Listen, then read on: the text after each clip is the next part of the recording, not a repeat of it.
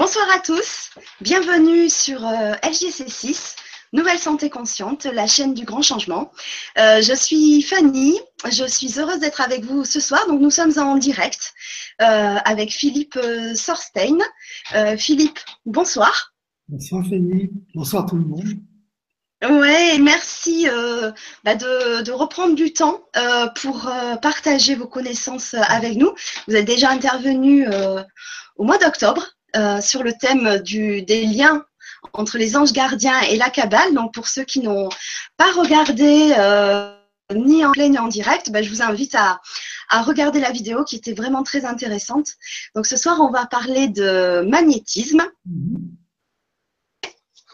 Je voulais rappeler pour euh, les nouveaux qui regardent le grand changement et LGC6 de quelques petites précisions. Donc, si euh, vous voulez poser des questions euh, pendant l'émission à Philippe, euh, bah, n'hésitez surtout pas. Hein, on attend vos questions puisque c'est un, échange avec vous. Hein, c'est ça qui va faire aussi l'intérêt de, de, la Vibra conférence et de répondre au maximum à vos interrogations. Donc, pour ce faire, il faut que vous vous inscriviez sur le forum LGC. Alors, vous avez le lien sous la présentation de la vidéo soit par, euh, par le grand changement, soit sur ma page Facebook LGC6 Nouvelles Conscientes. Donc j'ai fait des partages de la vidéo et donc euh, sous, euh, sous chaque, enfin, sur chaque présentation, vous avez le lien du forum. En revanche, si vous n'êtes jamais inscrit, bah, effectivement, il faut vous enregistrer avec un pseudo ou votre prénom, votre mail et votre mot de passe. Donc surtout, mémorisez bien votre mot de passe une fois que vous êtes enregistré pour valider votre inscription, il faut retourner sur le mail que vous avez euh, mentionné sur le forum pendant votre inscription, vous validez et ensuite euh, bah, vous revenez sur le forum. Alors des fois, il y a des petits euh, laps de temps quand même avant que ça soit validé. Mais voilà, donc vous retournez sur le forum, vous vous connectez avec votre pseudo et le mot de passe que vous avez enregistré. Et vous pouvez donc poser vos questions. Alors pour accéder directement à la Vibra de ce soir, vous avez deux euh, liens, soit sur la page d'accueil du forum, en haut de l'écran, vous avez un bandeau qui défile avec toutes les émissions du jour. Donc, vous accédez directement au forum en cliquant dessus. Ou bien, en dessous, vous avez une rubrique Les animateurs. Vous cliquez dessus et vous avez la liste des animateurs. Donc, vous choisissez l'émission que vous voulez. Donc, en l'occurrence, si vous voulez voir Philippe, vous cliquez sur Fanny LGC6. Et vous avez euh, la liste des Vibra conférences passées et celle de ce soir. Donc vous cliquez sur celle de ce soir et vous accédez à toutes les questions euh, posées euh, auparavant et vous pouvez poser la vôtre également. Donc on, on les attend vraiment avec grand, grand plaisir. Voilà pour, le, pour le, les inscriptions. Ensuite, je voulais revenir un tout petit peu et brièvement sur un message que j'ai reçu il y a quelques jours de Pascal qui euh, m'informait de la qualité euh, de l'image et du son. Alors effectivement, alors pour dire à tout le monde, moi j'ai commencé à GC6 euh, en septembre, alors juste avec un, PC traditionnel, on va dire.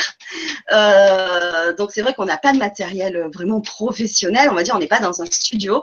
mais pour l'instant, c'est vrai que la, qualité du son et de l'image était quand même assez, assez bonne. Sauf que nous sommes aussi tributaires de la météo parce que, bien sûr, quand il y a du, des grandes rafales de vent, comme on en a eu vendredi dernier lors de l'émission sur l'hypnose karmique, effectivement que le réseau soit perturbé, donc avec des coupures de son, des images coupées au ralenti, etc. Donc ça, effectivement, euh, je suis dans le sud de la France et on, a toujours du beau temps. On a 360 jours de beau temps dans l'année, mais il y a quand même, j'exagère un peu, mais presque, mais quand c'est vrai qu'il y a du mauvais temps, bah, c'est vraiment démesuré ici. Donc euh, entre les gros orages qu'on a eu la semaine dernière et les grandes rafales de vent, ça perturbe. Donc j'en suis vraiment, vraiment désolée. En tout cas, c'est vrai que j'envisage aussi euh, d'améliorer mon matériel informatique. Donc, il faut un petit peu de temps et du budget, etc. Donc, vous savez que, ou pas, que l'on fait ça, euh, on prépare les émissions vraiment avec un grand plaisir. Euh, moi, ça a été vraiment une de mes missions qui était vraiment flagrante pour, pour 2016. Euh, donc euh, voilà, on fait ça euh, bénévolement et avec le cœur. Donc j'en ai jamais parlé depuis le début du mois de septembre que, je fais ces émissions, mais effectivement sur le grand changement, vous avez une rubrique où vous pouvez faire des dons à tout les animateurs ou à chaque, enfin, vous choisissez l'animateur avec qui vous voulez faire un don. Voilà. Donc c'est comme ça que la chaîne aussi permet donc de vivre, de s'améliorer, etc. Et donc c'est vrai que si vous choisissez de m'aider et de participer euh, avec un don, euh, moi c'est vrai que ça ne va pas me permettre au fil du temps de d'améliorer mon matériel. Voilà. Donc je ferme ma parenthèse sur les dons, mais en tout cas merci d'avance pour ceux qui peuvent participer. Et puis vraiment participation libre à la hauteur de ce que vous pouvez. En tout cas merci d'avance pour tous ceux qui pourront euh, contribuer. Euh, à l'évolution de, LGC6 et du grand changement. Voilà.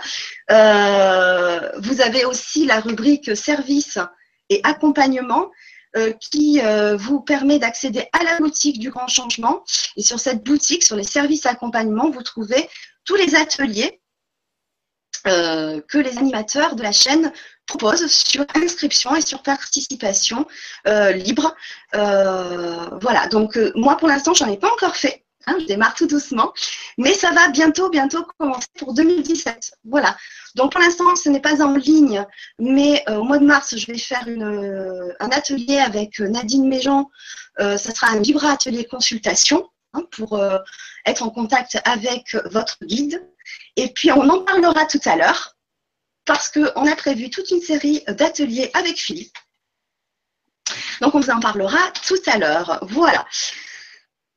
Oh, voilà, donc eh ben, écoutez, on va pouvoir commencer après toute cette présentation euh, technique et pratique.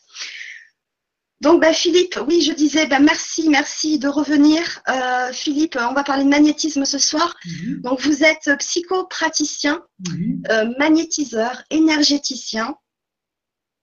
Vous êtes également formateur de magnétiseur énergéticien, hein, mhm. puisque vous organisez des stages à Paris. Mhm. Euh, voilà, et vous êtes donc aussi euh, l'auteur d'un livre que j'ai envie de partager, euh, qui s'appelle Guérisseur aujourd'hui. Mhm. Alors, je le partage à l'écran pour que tout le monde puisse voir. Voilà, donc c'est Guérisseur aujourd'hui aux éditions des Trois Monts. donc, ce livre va permettre une approche euh, technique de l'utilisation du pendule, euh, des sons. Il y aura une présentation aussi des chakras et aussi sur le ressenti des énergies qui sont en nous et autour de nous. Est-ce que c'est bien ça, Philippe? Oui, oui. Moi, j'ai écrit ce premier livre, en fait, pour permettre euh, aux gens d'être dans l'énergie, dans la vibration, qui permet d'être à un moment donné énergéticien ou magnétiseur. Parce qu'avant d'un protocole ou avant une technique, ce qu'il faut, c'est vraiment un état d'être. C'est ça qui est important. Et ce que j'ai cherché à travers ce livre avant tout, c'est qu'on soit dans cet état d'être. Après, les protocoles, ça s'apprend, les techniques, ça s'apprend, il y en a d'excellentes. Hein, mais avant toute chose, c'est au fond, qu'est-ce que l'on vit au fond de soi quand on fait. Bien sûr. C'est ça qui m'importait. Donc, j'ai essayé de faire ça à travers ce livre, euh, bon, en espérant que ça ait fonctionné. Sachant que le livre est difficile à trouver parce qu'il est, enfin, est en rupture de stock, mais il est en train d'être réédité, donc il doit en rester euh, dans chapitre.com, la FNAC, ce genre de trucs. Mais Amazon aussi peut-être euh, Amazon, voilà. Et d'ici quelques semaines, il sera partout, il, reviendra. Euh, ouais. C'est une bonne introduction en tout cas à la pratique du magnétisme. Euh, donc c'est vraiment à, avoir sur, son, sur sa table de chevet, je pense aussi, pour euh, toujours replonger dedans. Euh, voilà, je trouve c'est vraiment des choses vraiment intéressantes à, avoir, en tout cas sur soi. à proximité. Mais en fait, on est tous, en fait, on existe tous parce que des gens nous ont enseigné. on va sûrement reparler au cours du, de, du webinaire, mais, mais n'y avait pas eu des gens qui m'avaient appris euh, plein de choses, euh, je ne serais pas là. Et ce que j'ai essayé de faire à travers ce livre, c'est justement de partager ça. Et ce que j'essaie de faire aujourd'hui, c'est justement de partager mon, expérience pour pouvoir permettre aux gens de, de, bah, de vivre cela. Donc, euh, sachant que c'est absolument essentiel. On ne peut pas, à mon avis, vivre, enfin, vivre ce, que l'on vit, parce que je vis, sans avoir été adoubé, sans avoir été, sans avoir été accompagné par quelqu'un c'est difficile. Bien sûr.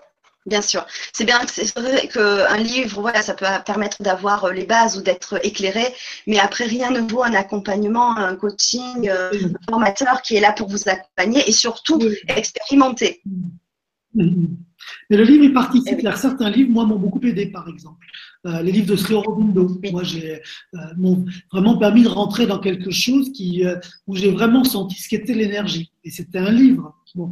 Donc, les livres aident, mais rien, rien ne, ne remplace la présence. Ça, c'est une évidence. Oui, je, et je suis bien d'accord avec vous, Philippe. Voilà. Euh, ce que j'aimerais bien que l'on fasse déjà, c'est vous présenter un petit peu votre parcours, comment vous en êtes arrivé donc à, être bah, psychopathicien, magnétiseur. Euh, c'est vrai que c'est intéressant pour euh, les personnes qui nous écoutent de, savoir un petit peu votre parcours. En fait, moi, je l'ai commencé par, une, par quelque chose de très classique. J'ai fait des études de comptabilité, finance, bon, j'ai un DECF, bref. Mais j'ai toujours été passionné par, euh, par l'énergie, par l'invisible surtout. Euh, par exemple, à 16 ans, je lisais Castaneda, Robin justement, euh, Lanza del Vasto, que j'ai adoré, enfin bref. Donc j'ai toujours été passionné par cela.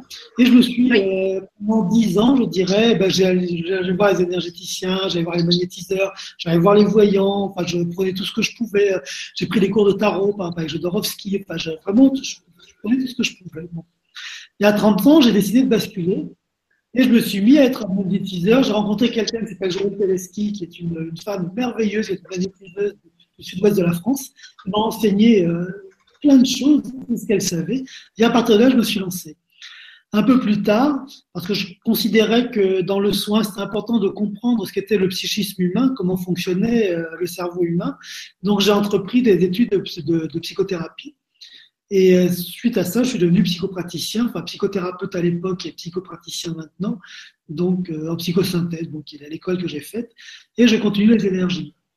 Et aujourd'hui, j'ai deux, j'ai deux casquettes, je dirais. Soit je suis psychopraticien, c'est-à-dire je travaille en psychothérapie et j'utilise les énergies. Donc, soit je suis un magnétiseur euh, classique où je travaille sur le stress, l'angoisse, les chakras, je, fais, je coupe le feu aussi. D'accord. En fait, ça va dépendre euh, de l'entretien que vous avez avec la personne. Vous, avez, allez utiliser une méthode plutôt qu'une autre. Oui, les gens viennent me voir aussi pour ça. Des gens, soit des gens viennent me voir parce qu'ils ont des problèmes existentiels, d'angoisse ou, des, des, questionnements sur leur parcours, sur leur vie. Donc là, on va rentrer plutôt en psychothérapie si on peut appeler ça comme ça.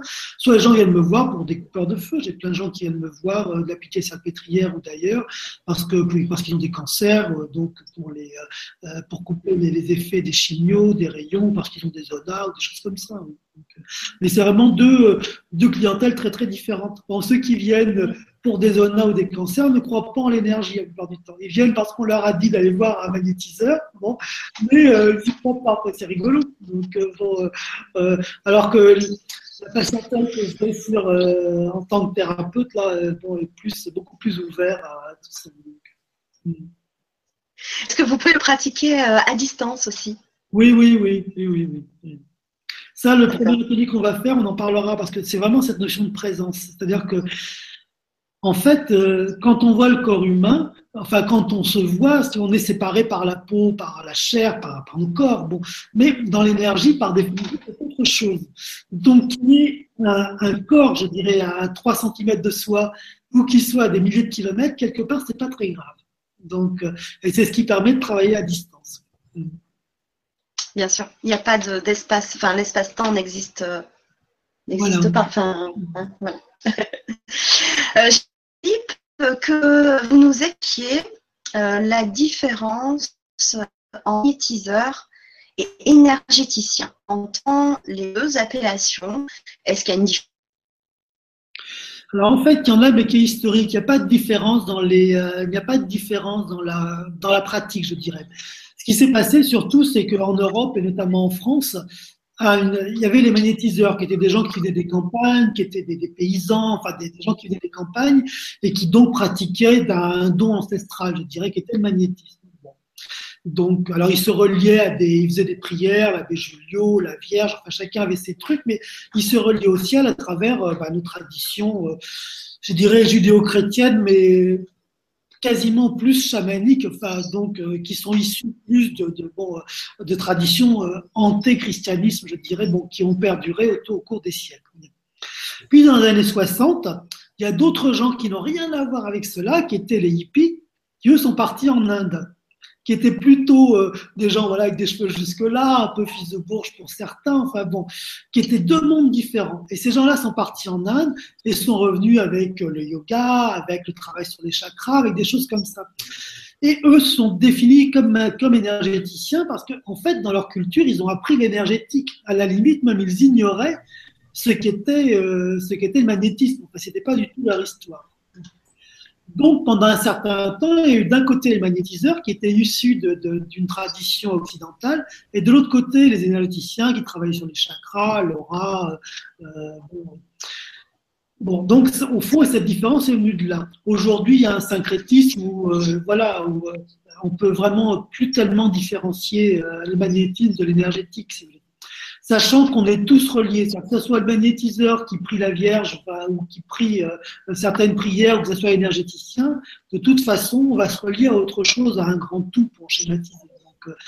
Donc, euh, euh, il y a encore une différence, je dirais, parce que des gens se définissent comme tel ou comme tel, mais globalement, les pratiques sont. Enfin, ne peut pas dire que les pratiques soient les mêmes, mais c'est au fond voilà, des écoles différentes sur quelque chose qui est identique. D'accord. Euh, est-ce qu'il euh, faut absolument avoir euh, un don qui vient de père en fils ou de mère en fille, etc., pour être magnétiseur, ou, bien, ou bien bah, c'est un potentiel qui peut se développer? En fait, c'est un potentiel. Alors ça, c'est une chose que j'écris dans mon, que j'explique assez dans mon livre. C'est quelque chose qui était vraiment important pour moi. Ce qui, ce qui se passe en fait, c'est que ce don, entre guillemets, euh, de, magnétisme ou de voyance d'ailleurs, c'est une chose que tous les bébés ont. C'est-à-dire que c'est l'espèce de réceptivité, de feeling de l'autre. Et ça, toutes les mamans sentent leur, leur bébé qui sent la merde. Et en fonction de l'éducation, on va au fond abandonner ce premier sens, qui est le feeling, au profit d'autres sens, la vue, le toucher, euh, on comprend vite que c'est agréable d'être touché, par exemple. On comprend vite que la mère euh, répond plus à un sourire ou à, des pleurs qu'à une espèce de profession de pensée, quelque chose. Donc, on va utiliser ce qui nous semble le plus simple, à savoir, euh, euh à savoir euh, les cinq sens que nous connaissons. Et, puis, c'est instinctif, il faut voir les deux mamans, c'est instinctif aussi. Absolument. Et on va perdre au fond ce premier feeling, si vous voulez, ce premier sens au profit d'autres choses bien plus commodes à utiliser. Donc ça, c'est la théorie. En pratique, certaines personnes gardent ce premier sens. Les premiers, c'est ceux pour qui dans la famille c'est évident. C'est-à-dire que quelqu'un qui a déjà dans ses ancêtres quelqu'un qui utilise l'énergie ou qui est déjà dans ce qu'on appelle le don, bah, vu que ça fait partie de l'histoire, ça fait partie de l'égrégore familial, bah, il va garder ça. C'est pas quelque chose qui va être étranger. Comme quelqu'un qui, euh, pour un père qui est la bosse en maths, qui a une bosse, la bosse des maths, bon, bah, va avoir la bosse des maths ou être complètement hostile. Il y a quelque chose qui va, qui va continuer à exister. Donc ça, c'est les enseignements familiaux, c'est-à-dire c'est les transmissions familiales de ce qu'on appelle le don. Donc effectivement, des gens gardent le don hérité de leurs ancêtres euh, de cette façon-là. Donc mon fils, quand il était petit, j'arrivais derrière lui, je mettais ma main sur sa tête, mais sans le toucher comme ça. Et il me tournait le dos, il me disait Arrête papa, tu sais bien que j'y crois pas. Bon ben voilà, c'était quelque chose qui était acquis, c'est rigolo. Donc, bon, voilà, donc c'est quelque chose Donc, il sentait, sentait, votre énergie, il sentait votre présence, mais il n'y croit pas. Voilà, parce que bon, euh, ça, voilà, il a décidé que c'est lui qui avait raison, ça, garçon, donc, euh, donc, euh, donc voilà. Mais ça veut dire qu'en même temps, c'est évident qu'il a gardé quelque chose parce que ça fait partie de notre histoire, donc c'est c'est pas tabou. Donc ça, c'est les premières personnes qui ont gardé cette, cette réceptivité. Les seconds, c'est les gens qui ont eu des problèmes. C'est-à-dire qu'en fait, quand la, relation avec les parents s'est pas forcément bien passée, ben, ils ont gardé ce premier sens qui les sécurisait, puisque les cinq autres sens n'ont pas suffi à maintenir la relation. Et beaucoup d'entre nous sommes dans ce cas-là. C'est-à-dire, au fond, euh, ont eu des enfants, c'est pas forcément facile, donc on a gardé, euh, au fond, une espèce d'œil sur, le, sur ce feeling. La troisième raison pour laquelle ça existe ou ça peut revenir, bah, c'est les gens qui ont eu des chocs importants et qui, pour le coup, vu que ces cinq sens euh, craquaient, à ce moment-là, bah, ils se sont rattachés à la première chose qui venait, c'était ce premier sens qui, euh, qui existait. Donc, c'est les trois façons, je dirais, pour lesquelles ces sens continuent au fond à exister et pour lesquelles on a le don. Ce qui se passe aujourd'hui, c'est que la vie est devenue beaucoup plus anxiogène, Hein. les énergies changent. il y a plein de choses qui se passent, ce qui fait qu'on est beaucoup plus appelé par ce premier sens, bah, parce que tout simplement, on cherche d'autres repères que celui que nous avons. Ce qui fait que de plus en plus de gens vivent avec cela. Sachant que dans certaines traditions, euh, ce truc qui nous paraît être le don est une chose complètement normale. Euh, euh, toutes, les, toutes les traditions dites ancestrales, toutes les traditions anciennes, c'est une évidence. Hein, c'est pas du tout un don, c'est une façon de vivre comme nous, nous avons de regarder, de, de respirer. Bien sûr. Mais bon, à une période de notre histoire aussi, on était on était euh, brûlé sur un bûcher si on, parlait de magnétisme. Voilà, donc c'est vrai que ça, on a été aussi coupé de, ces, de ces, de ces enfin de, cette, de ce potentiel, euh, mm-hmm. parce que c'était puni, euh, c'était très grave d'être, on était considérés comme des sorciers, voilà, c'était vraiment puni et du coup, je pense qu'on s'est coupé de ce potentiel. et que l'on redécouvre aujourd'hui, mais qui a toujours été, qui est toujours là en nous, quoi. Oui, on a de toute façon tous les êtres humains ont ces capacités-là. On n'a rien d'exceptionnel. Si simplement, effectivement, c'est plus ou moins enfoui. Donc, euh, et ce qui fait aussi qu'on peut garder le don, c'est l'envie de l'avoir. Si on se met à méditer, si on se met à avoir envie de, vivre cela, alors on, l'acquiert, tout comme si on a envie d'économiser pour je ne sais quoi, on y arrive. Donc, euh, de la même façon, euh, c'est aujourd'hui beaucoup, beaucoup de gens, effectivement, sont vraiment appelés par une autre façon de vivre. Je l'ai lu dans un journal, je ne sais pas si c'est vraiment, enfin, disant qu'en France, on avait moins consommé cette année que l'an dernier, enfin, qu'il y avait, la consommation était en train de baisser. Ça veut dire aussi que les gens en ont marre de, bon, peut-être un problème financier, mais je pense qu'avant tout, les gens en ont plein le dos de, de, se retrouver à, voilà. Donc, qu'est-ce qui reste quand on arrête d'être vers l'extérieur? Donc, ben, il reste euh, la relation avec l'intérieur. Et cette relation avec l'intérieur ben, nous donne justement ces capacités euh, qui sont vraiment des capacités de lien, de lien aux autres, de lien à soi-même, euh, de voir les gens différemment aussi, euh, ce qui est quand même parce qu'il peut être très agréable, très très agréable. Bien sûr, bien sûr. on a une question qui, qui, qui, est très intéressante parce que je voulais aussi vous la poser. Euh, elle nous vient d'Isabelle. Euh, d'ailleurs, c'est vrai, je refais une parenthèse. Si vous euh, pouvez, lors de vos questions, préciser d'où vous, où vous êtes, hein, parce qu'avec sur le forum, on ne peut plus trop localiser de quelle région vous êtes, si c'est en France ou à l'étranger, hein, puisqu'on a aussi d'autres pays qui nous regardent en direct. Donc, bah voilà, c'est sympa de, de, nous dire où vous êtes. Voilà. Donc, Isabelle, qui apparemment est du Var, nous dit bonsoir, comment savoir si on a du magnétisme et faut-il obligatoirement être formé? Merci. c'est vrai que comment on peut savoir si euh, on, a du magnétisme, peut-être à quel niveau on a du magnétisme?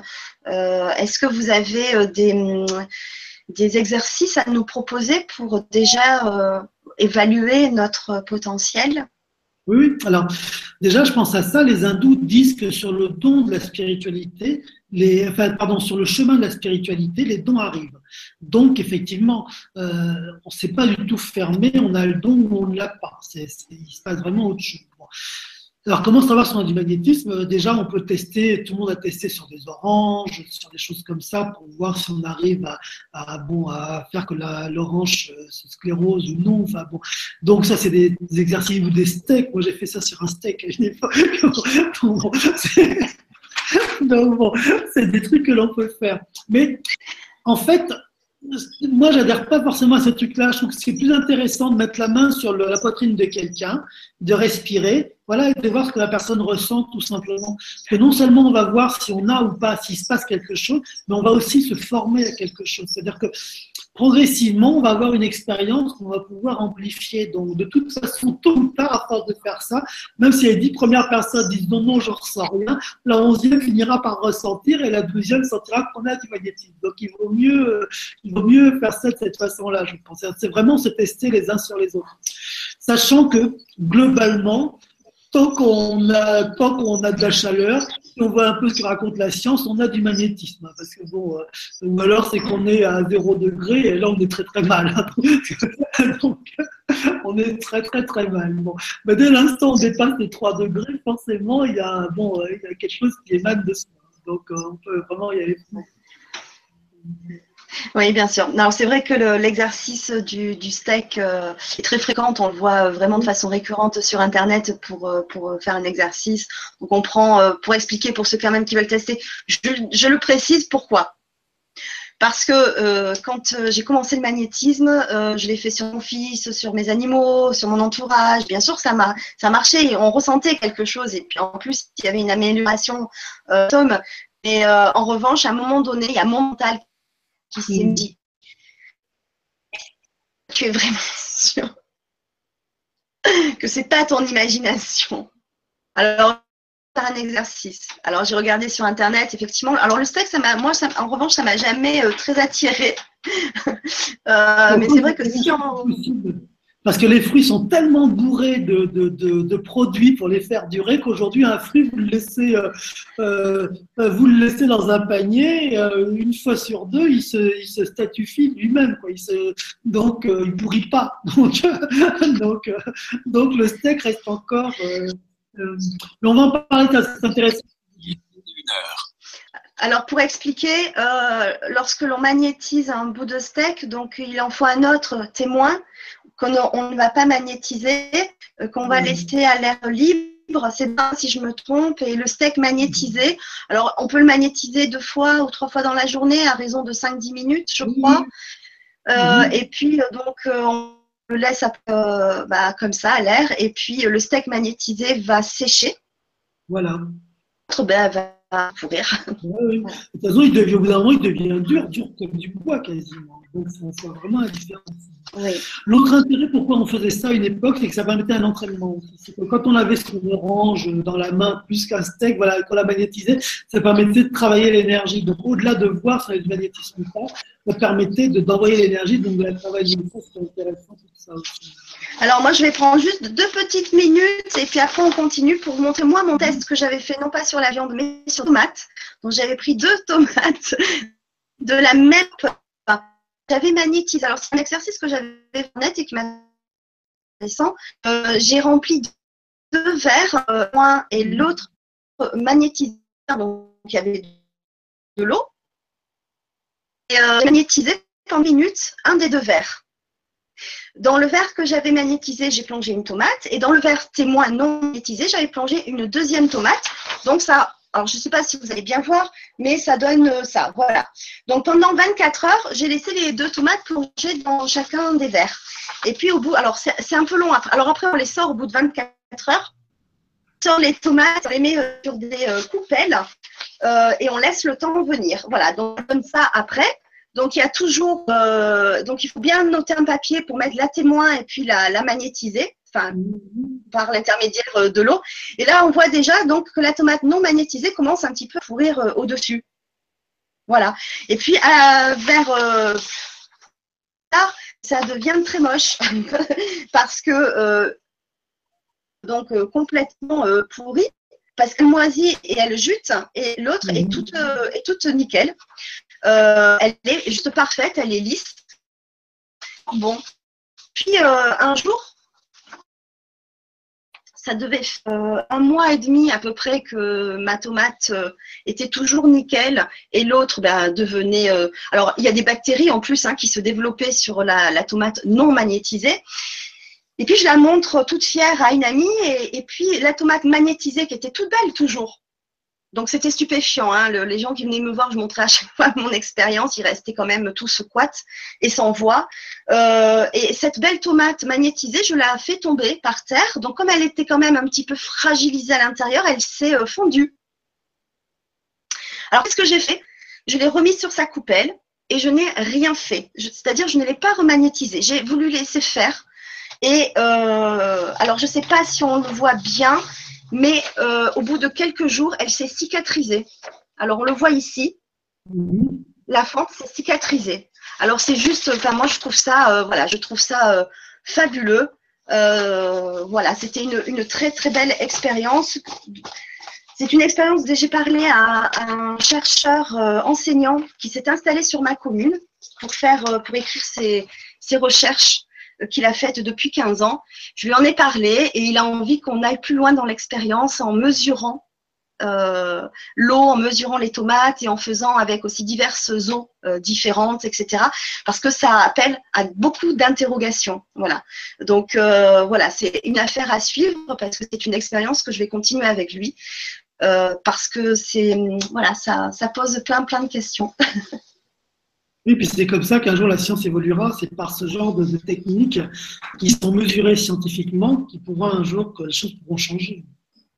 C'est vrai qu'on est plus bougé comme au Moyen-Âge, mais il y a encore 10-15 ans, on nous regardait bizarrement. Et, euh,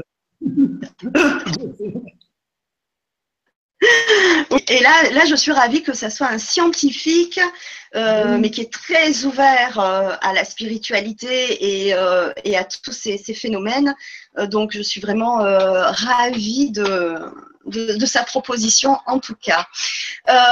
Est-ce que aussi on peut définir ce que ce qu'est l'énergie? Parce que finalement, le magnétisme, c'est quoi? Qu'est-ce qu'on utilise? C'est l'énergie? Euh, elle est où? Et, c'est quoi en fait? Alors l'énergie, c'est, euh, l'univers est énergie. Donc on peut aussi, enfin, un scientifique avait donné une définition qui ne va pas nous amener très loin. En revanche, ce qui est intéressant, c'est de ne pas voir l'énergie, mais de voir ça en termes de taux vibratoire. Parce que toute énergie est des taux vibratoires. C'est-à-dire que le taux vibratoire euh, du, de la couleur rouge n'est pas le même que celui de la couleur bleue ou de la couleur noire. Ce sont des taux vibratoires qui sont différents. Et nous, ce qu'on va travailler au fond, c'est on va aller chercher certains taux vibratoires. Pourquoi dans les prières de barreur de feu? Pourquoi faire certaines prières et pas d'autres? C'est que ces prières vont ouvrir quelque part un canal où l'énergie va pas, une certaine qualité d'énergie va passer. C'est comme un poste de radio, par exemple. Un poste de radio, il, a, il est multicanal, bon, et en fonction du, curseur, enfin maintenant il n'y a plus trop de curseurs, mais à une époque il y avait encore une aiguille qui tournait. Bon, et en fonction d'où on mettait l'aiguille, on, captait euh, radio vibration, radio énergie, euh, je sais pas. Bon, donc, en fait l'énergie c'est un peu la même chose, c'est tout ce prisme. Et dans tout ce prisme, on va aller chercher certaines choses. Donc, euh, les énergies dites de lumière ou dites, euh, moi j'appelle légères parce que bon, les trucs, j'aime pas trop euh, tout, ce, tout ce discours du blanc, du bien. Enfin, bon, j'ai du mal avec ça. Bon. Les énergies que je qualifierais plus de légères, voilà, vont amener un bien-être, une façon de respirer différente, une légèreté qu'on va utiliser. Puis aussi des énergies beaucoup plus lourdes, beaucoup plus sombres, euh, que certains peuvent utiliser aussi au détriment des autres. donc, ce qui est intéressant, c'est au fond, c'est de savoir que l'énergie, c'est comme une totalité. Et dans cette totalité, on va utiliser certains taux vibratoires et pas d'autres. Certains, une certaine, un certain prisme de l'énergie. Pour ceux qui ont vu, par exemple, euh, ce qu'on avait dit sur les anges gardiens, un ange gardien, c'est un taux vibratoire énergétique. C'est-à-dire qu'il figé quelque part dans un taux vibratoire comme radio classique et figé dans une certaine longueur d'onde. Et si on va chercher dans cette longueur d'onde, eh bien on va capter cet ange. Et c'est pas au fond cet ange qui va descendre, parce que l'ange, on peut aussi bien capter ici qu'en Chine ou n'importe où ailleurs. En fait, c'est nous qui allons ouvrir un certain taux vibratoire. Et tout notre travail, entre guillemets, c'est effectivement d'aller chercher des taux vibratoires, euh, je dirais, que nous aimons globalement. Donc, euh, c'est pour ça que l'amour est important. Parce que dans l'amour, on y met tout et n'importe quoi. Il y a des gens qui tuent par amour, par exemple. Mais c'est vrai que le fait d'être dans cette ouverture du cœur, dans cette compassion, dans ce plaisir, dans ce désir de rencontrer une certaine qualité de vibration, va ouvrir le cœur à cette qualité vibratoire. Et là, on va être dans l'énergie et là, on va pouvoir après transmettre cette qualité vibratoire que l'on a, ben, que l'on a pu capter. Alors, soit à travers soi, soit autrement. L'énergie, c'est plus complexe. Ça fonctionne pas, si vous voulez. Euh, c'est pas si linéaire que ça. Quoi. Ça va pas d'un point A à d'un point B. C'est beaucoup plus complexe. Mais en même temps, c'est parce qu'on va avoir l'intention, chose qu'on va la capter, qu'on va pouvoir la partager. Euh, se promener en nature, se connecter à la nature et méditer, développer euh, le ressenti de l'énergie oui, c'est en ça que la méditation est importante. Elle est importante sur deux points. Le premier, c'est de se retrouver dans soi. Parce que la méditation, c'est avant toute chose une écoute de soi. Et à travers l'écoute de soi, ben, on va déjà voir les zones qui vont bien, les zones qui vont pas bien, parce qu'on a tous des zones qui vont bien, on a tous des zones qui vont pas bien. Donc, et en arrivant à pacifier ces zones qui vont pas bien, on va pouvoir monter son vibratoire. Donc, on va pouvoir, au fond, trouver une, une espèce d'homogénéité de soi, de notre corps, de nos pensées, qui vont nous permettre effectivement après d'aller chercher certaines choses. Sachant que quelquefois, il y a des surprises. Hein. C'est euh, dans le pire des espoirs, par exemple, qu'on peut capter l'énergie euh, céleste. Hein. D'accord. Je vous entends plus du tout là. Euh, est-ce que des personnes qui ont les mains qui chauffent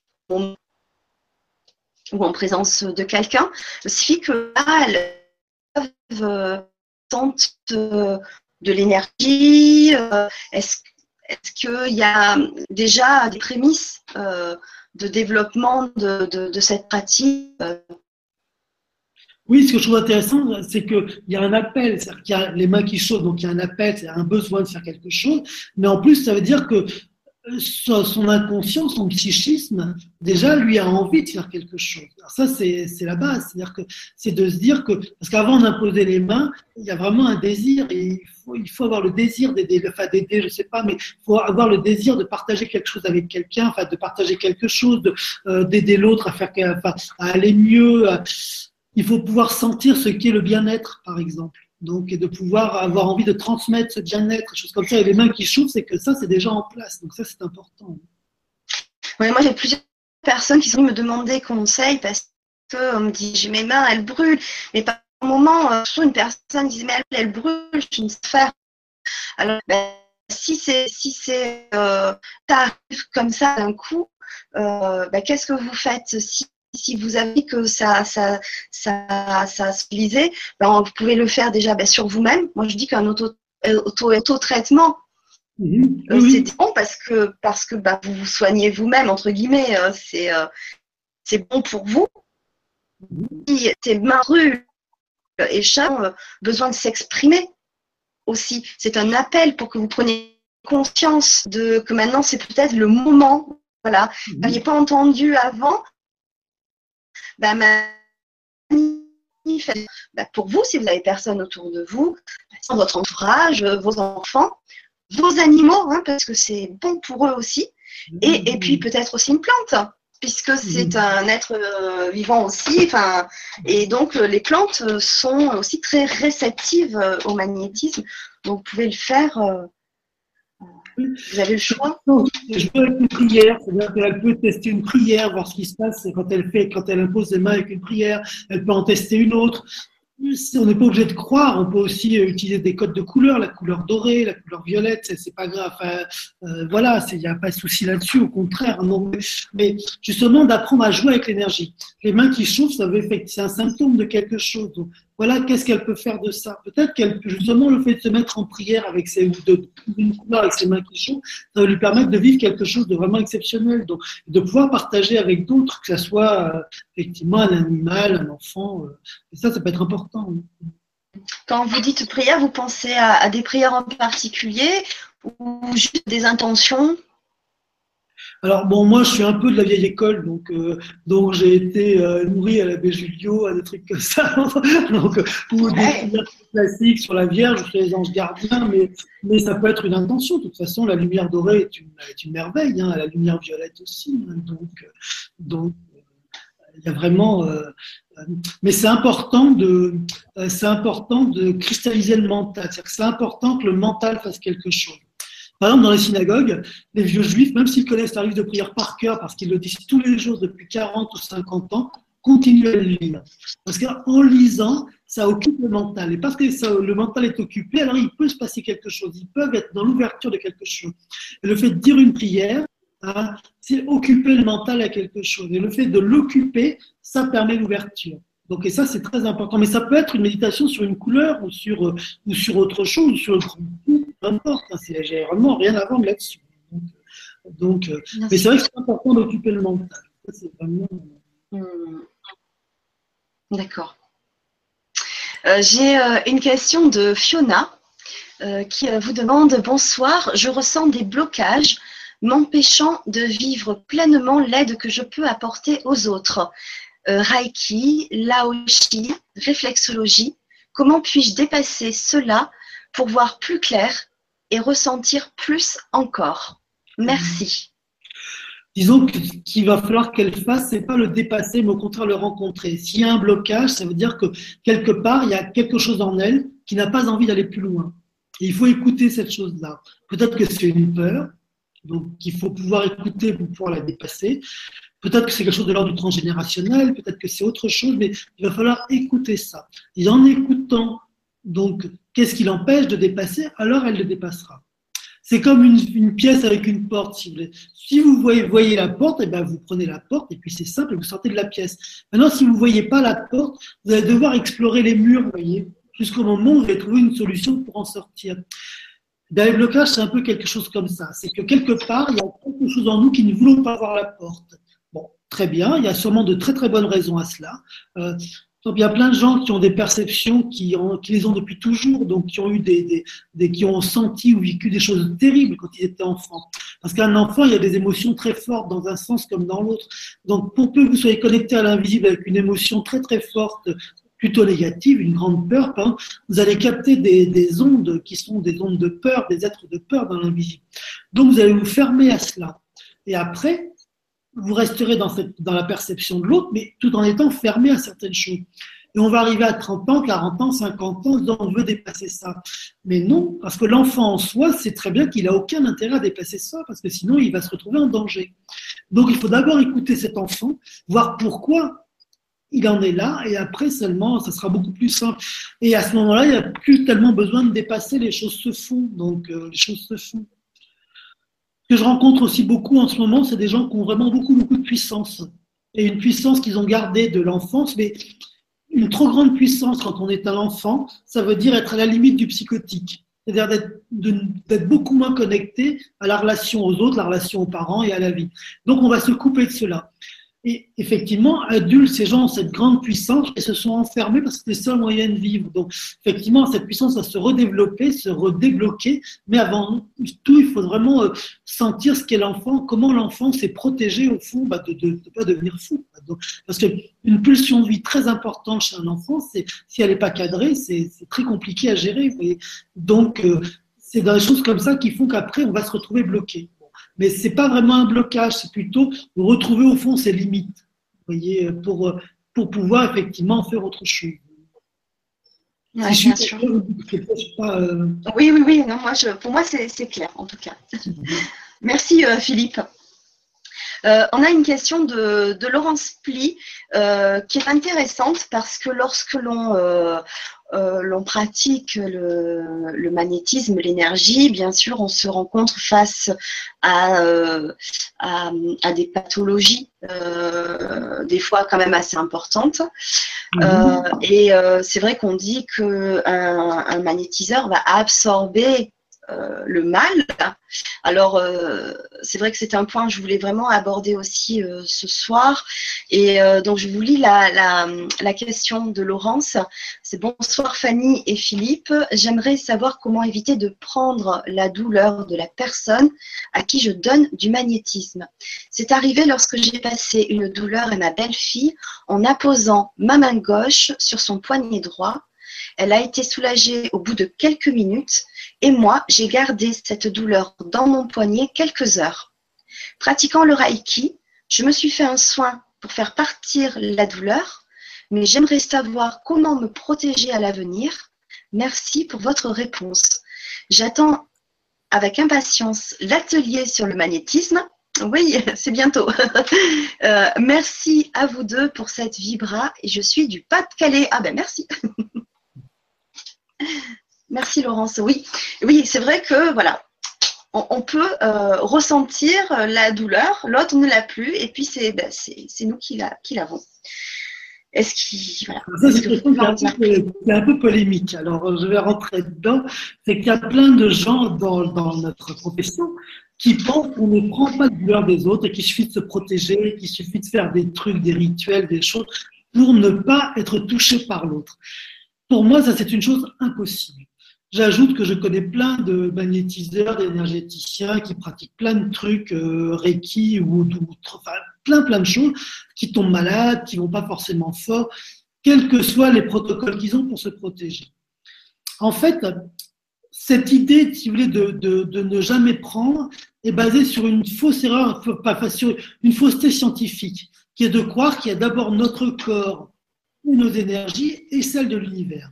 Et ça, ce n'est pas vrai on fait partie de l'univers. c'est-à-dire que notre corps baigne dans quelque chose. Euh, nos énergies baignent dans quelque chose. Nos corps sont séparés par les pouls, bien sûr. Si on se serre la main, Fanny et moi, on va sentir la peau de l'autre. Mais en termes d'énergie, il n'y a plus cette, euh, il n'y a plus cette séparation. En fait, euh, nos corps astraux vont se rencontrer bien avant nos corps physiques, etc. Ce qui veut dire, de la même façon que si vous mettez la main dans, dans, dans, du charbon, bah, votre main sort noire. Cette croyance qu'on ne capte pas l'autre pour moi, est vraiment euh, une absurdité, c'est dangereux. Je sais que plein de gens pensent le contraire. Bon, certes, euh, c'est ce qui fait euh, le charme de notre vie, c'est qu'on est, on tous différents avec des idées différentes. Bon, c'est super, mais en ce qui me concerne, là, je trouve que c'est vraiment une erreur. Donc, ce qui veut dire que quand on rentre en contact avec quelqu'un, que ça soit dans le métro d'ailleurs ou que ça soit dans un soin, forcément, on va rentrer en résonance avec lui, avec ce qu'il est. Donc, on risque effectivement de rencontrer et les choses qui sont belles, magnifiques en lui, mais aussi les choses qui sont plus sombres en lui. Donc forcément, on va être touché par ce qu'il capte, par ce qu'il est. Alors, qu'est-ce qui fait qu'on va capter une vibration ou pas? C'est que quelque part, on a un désir inconscient de capter cette vibration. Je vais y venir après. Soit parce que ça fait partie de notre histoire. C'est-à-dire que, par exemple, ben, on a été habitué enfant à vivre certaines choses. Donc, euh, bah, du coup, on va continuer à accepter de les vivre sans, sans, gravité. Un exemple très concret. Un enfant qui est un enfant battu, donc qui a pris des coups toute son enfance, arrivé à l'âge adulte, le, si vous lui mettez une petite tape sur la main, il va même pas se rendre compte que, que c'est mal. Il a pris des trucs tellement pires qu'il se rend même pas compte de ce qui se passe. Sauf que c'est quand même une agression, une humiliation et une intrusion, que ça plaise ou non. Mais il ne va pas s'en rendre compte. Il a vécu tellement de choses plus importantes. Donc il va l'apprendre jusqu'au moment où euh, les choses vont redémarrer. Dans l'énergie, c'est pareil. Quand on capte quelque chose de négatif et qu'on le sent tout de suite, c'est pas très grave parce qu'on va s'en libérer. je vais revenir après sur les techniques. Le piège, c'est quand on capte quelque chose dont on ne se rend pas compte que ça fait partie de notre histoire. Et ça, c'est beaucoup plus embêtant. Ou alors parce qu'on a le désir de capter. Euh, quand on fait ce travail de soignant, quelque part, si vous voulez, on a une espèce de croyance qu'à travers les, énergies qu'on véhicule, la joie, la prière, l'amour, on est plus fort que le mal. Sinon, on fait pas ça. Donc, ce qui veut dire que quand quelqu'un nous émeut en face, on va avoir tendance à prendre sur soi, pensant qu'on est capable de dépasser quelque chose. Ce qui est en partie vrai d'ailleurs. Mais en attendant, on va le prendre sur soi. Donc, on va, on va choper la charge en quelque sorte. Donc il faut vraiment avoir très très conscience que c'est quelque chose qui existe. Pour nous tous, on se prend des trucs régulièrement. Alors quoi faire pour s'en dégager? La première, si ça aussi on le reçoit, c'est pas grave. C'est au contraire la, résonance avec la personne c'est faite, donc c'est plutôt pas mal. Maintenant, pour s'en dégager, il y a différentes choses à faire. Il y a bien sûr rester dans la prière, dans des choses comme ça qui vont nous permettre de dégager euh, tout le plan astral supérieur et l'âme. Il y a des choses très techniques, très concrètes, comme moi je me lave les mains jusqu'au coude euh, à l'eau froide après un soin. Je vais faire de la marche rapide, pour que, voilà, à travers le sol, vous voyez, je puisse envoyer mes énergies dans le sol, vous pour que le corps aussi, parce que il n'y a pas que l'âme qui va prendre ou, les émotions, enfin les énergies, il y a aussi le corps qui peut prendre la charge. Et donc, en faisant des choses très concrètes, très matérielles, très corporelles, on va pouvoir se dégager. Et ça, si vous voulez, c'est les deux choses vraiment importantes, je dirais. Dégager les émotions et l'âme à travers la prière et le et voilà et l'eau, les choses comme ça. Travailler aussi sur le corps pour pouvoir dégager la chose corporelle. Et surtout, une chose qu'il faut faire régulièrement, c'est se faire dégager par quelqu'un. On ne peut pas faire ce métier sans se faire dégager de temps en temps par quelqu'un qu'on connaît. Parce qu'encore une fois, le piège, c'est pas tellement ce qu'on a capté, euh, parce que ça, on l'enlève, on capte, moi, chose, je de la culpabilité, mon truc, voilà, je fais un truc comme ça, et puis basta, on, on parle de, de pièce et de dont on ne se rend pas compte. Et après, effectivement, euh, c'est beaucoup plus difficile à enlever. Et ça, il faut vraiment avoir l'humilité de comprendre qu'on ne peut pas faire autrement. Donc, euh, donc c'est pas grave. Mais il faut donner les moyens de, bah, de gérer la situation. Et gérer la situation, c'est de dégager le corps, donc à travers des choses très concrètes, on peut aussi utiliser les arbres, hein, par exemple. donc ça travaille bien sur l'énergie, sur le corps, des choses comme ça. Dégager l'âme ou la conscience à travers des couleurs ou à travers des prières, des choses comme ça, et se faire dégager par quelqu'un parce qu'on ne capte pas tout. Et je, cette croyance qui est de penser que toute façon, parce qu'on a fait un signe ou un rituel ou autre, on se dégage de tout. Moi, je veux bien, mais le nombre de gens qui font des pratiques de ce type et que je vois en cabinet qui vont vraiment très mal, il y en a plein. Et voilà, ce qui est prouve bien que ça fonctionne pas tant que ça. Donc simplement, c'est donner ces moyens-là. Et comme ça, ça fonctionne très bien, sachant que c'est vraiment légitime de capter des trucs. c'est même, c'est même bon signe. Oui, parce que ça veut dire que le, lien s'est fait. Donc, Bien sûr. Et c'est important aussi. Pardon? Si vous voyez les bébés, si vous voyez les bébés jouer à travers leur rire, ils sont convaincus qu'ils vont faire rire, qu'ils vont rendre joyeuse leur mère. Et ça marche la plupart du temps. Ce qui veut dire qu'ils ont cette croyance profonde hein, que le rire, que la joie hein, est plus fort que tout. Et donc, ils vont guérir leur mère parce qu'eux savent profondément que le seul, la seule chose qui soit agréable, c'est ça. C'est vrai que ça paraît être une palissade, mais c'est pas si simple en fait. Donc, et nous, si vous voulez, quelque part, on est resté là-dedans. Donc, on a tendance à prendre sur nous euh, les malheurs de notre pauvre maman, que, vous voyez, pour lui faire, pour faire qu'elle soit heureuse. Bon. Et ça, c'est quelque chose que voilà. Et quand on est resté dans ça, et quand on est resté, on a cette tendance à penser qu'on est capable de prendre sur soi euh, bah, les malheurs de la personne en face ou du monde pour, euh, pour qu'il aille mieux. Ce n'est pas faux. Mais il y a un prix à payer qui fait qu'on se charge tout comme le bébé en grandissant se charge aussi des émotions euh, plus douloureuses de, sa famille. Et donc, et, quelquefois, il y a des enfants tristes qui ont, qui ont eu cette joie incroyable et qui l'ont perdu au détriment de, au profit de, bah, de, la souffrance ou de la dépression familiale. Donc, euh, donc il faut vraiment être vigilant à ça. Bien sûr, bien sûr. Et autant on prend soin des autres, ben, il faut prendre aussi soin de soi. Donc c'est important aussi. Donc régulièrement de voir un confrère et de aussi se, se faire nettoyer, enfin euh, ou énergiser par euh, par quelqu'un d'autre, c'est important. Hein, ça fait partie aussi de de, de, de, la manière de prendre soin de, soi. C'est très important. On ne peut pas prendre soin des autres, on ne prend pas soin de soi. C'est impossible. Si on, c'est vrai, si on est en souffrance, enfin, si on est en souffrance, ça, on ne peut pas prendre soin de soi. Ça ne veut pas dire qu'on ne peut pas faire ce métier en étant quelquefois en souffrance. On a tous des trucs. Hein. Moi, quand le métro a une demi-heure de retard, et que je peste, euh, voilà, je suis pas sûr que je sors en aussi bonne forme que quand tout va bien. Bon. Mais c'est pas la même chose. C'est qu'en même temps, prendre, on ne peut pas avoir un regard sur l'autre, un regard de bienveillance, hein, et, d'ouverture si on n'a pas ce regard sur soi. Ça, c'est pas possible.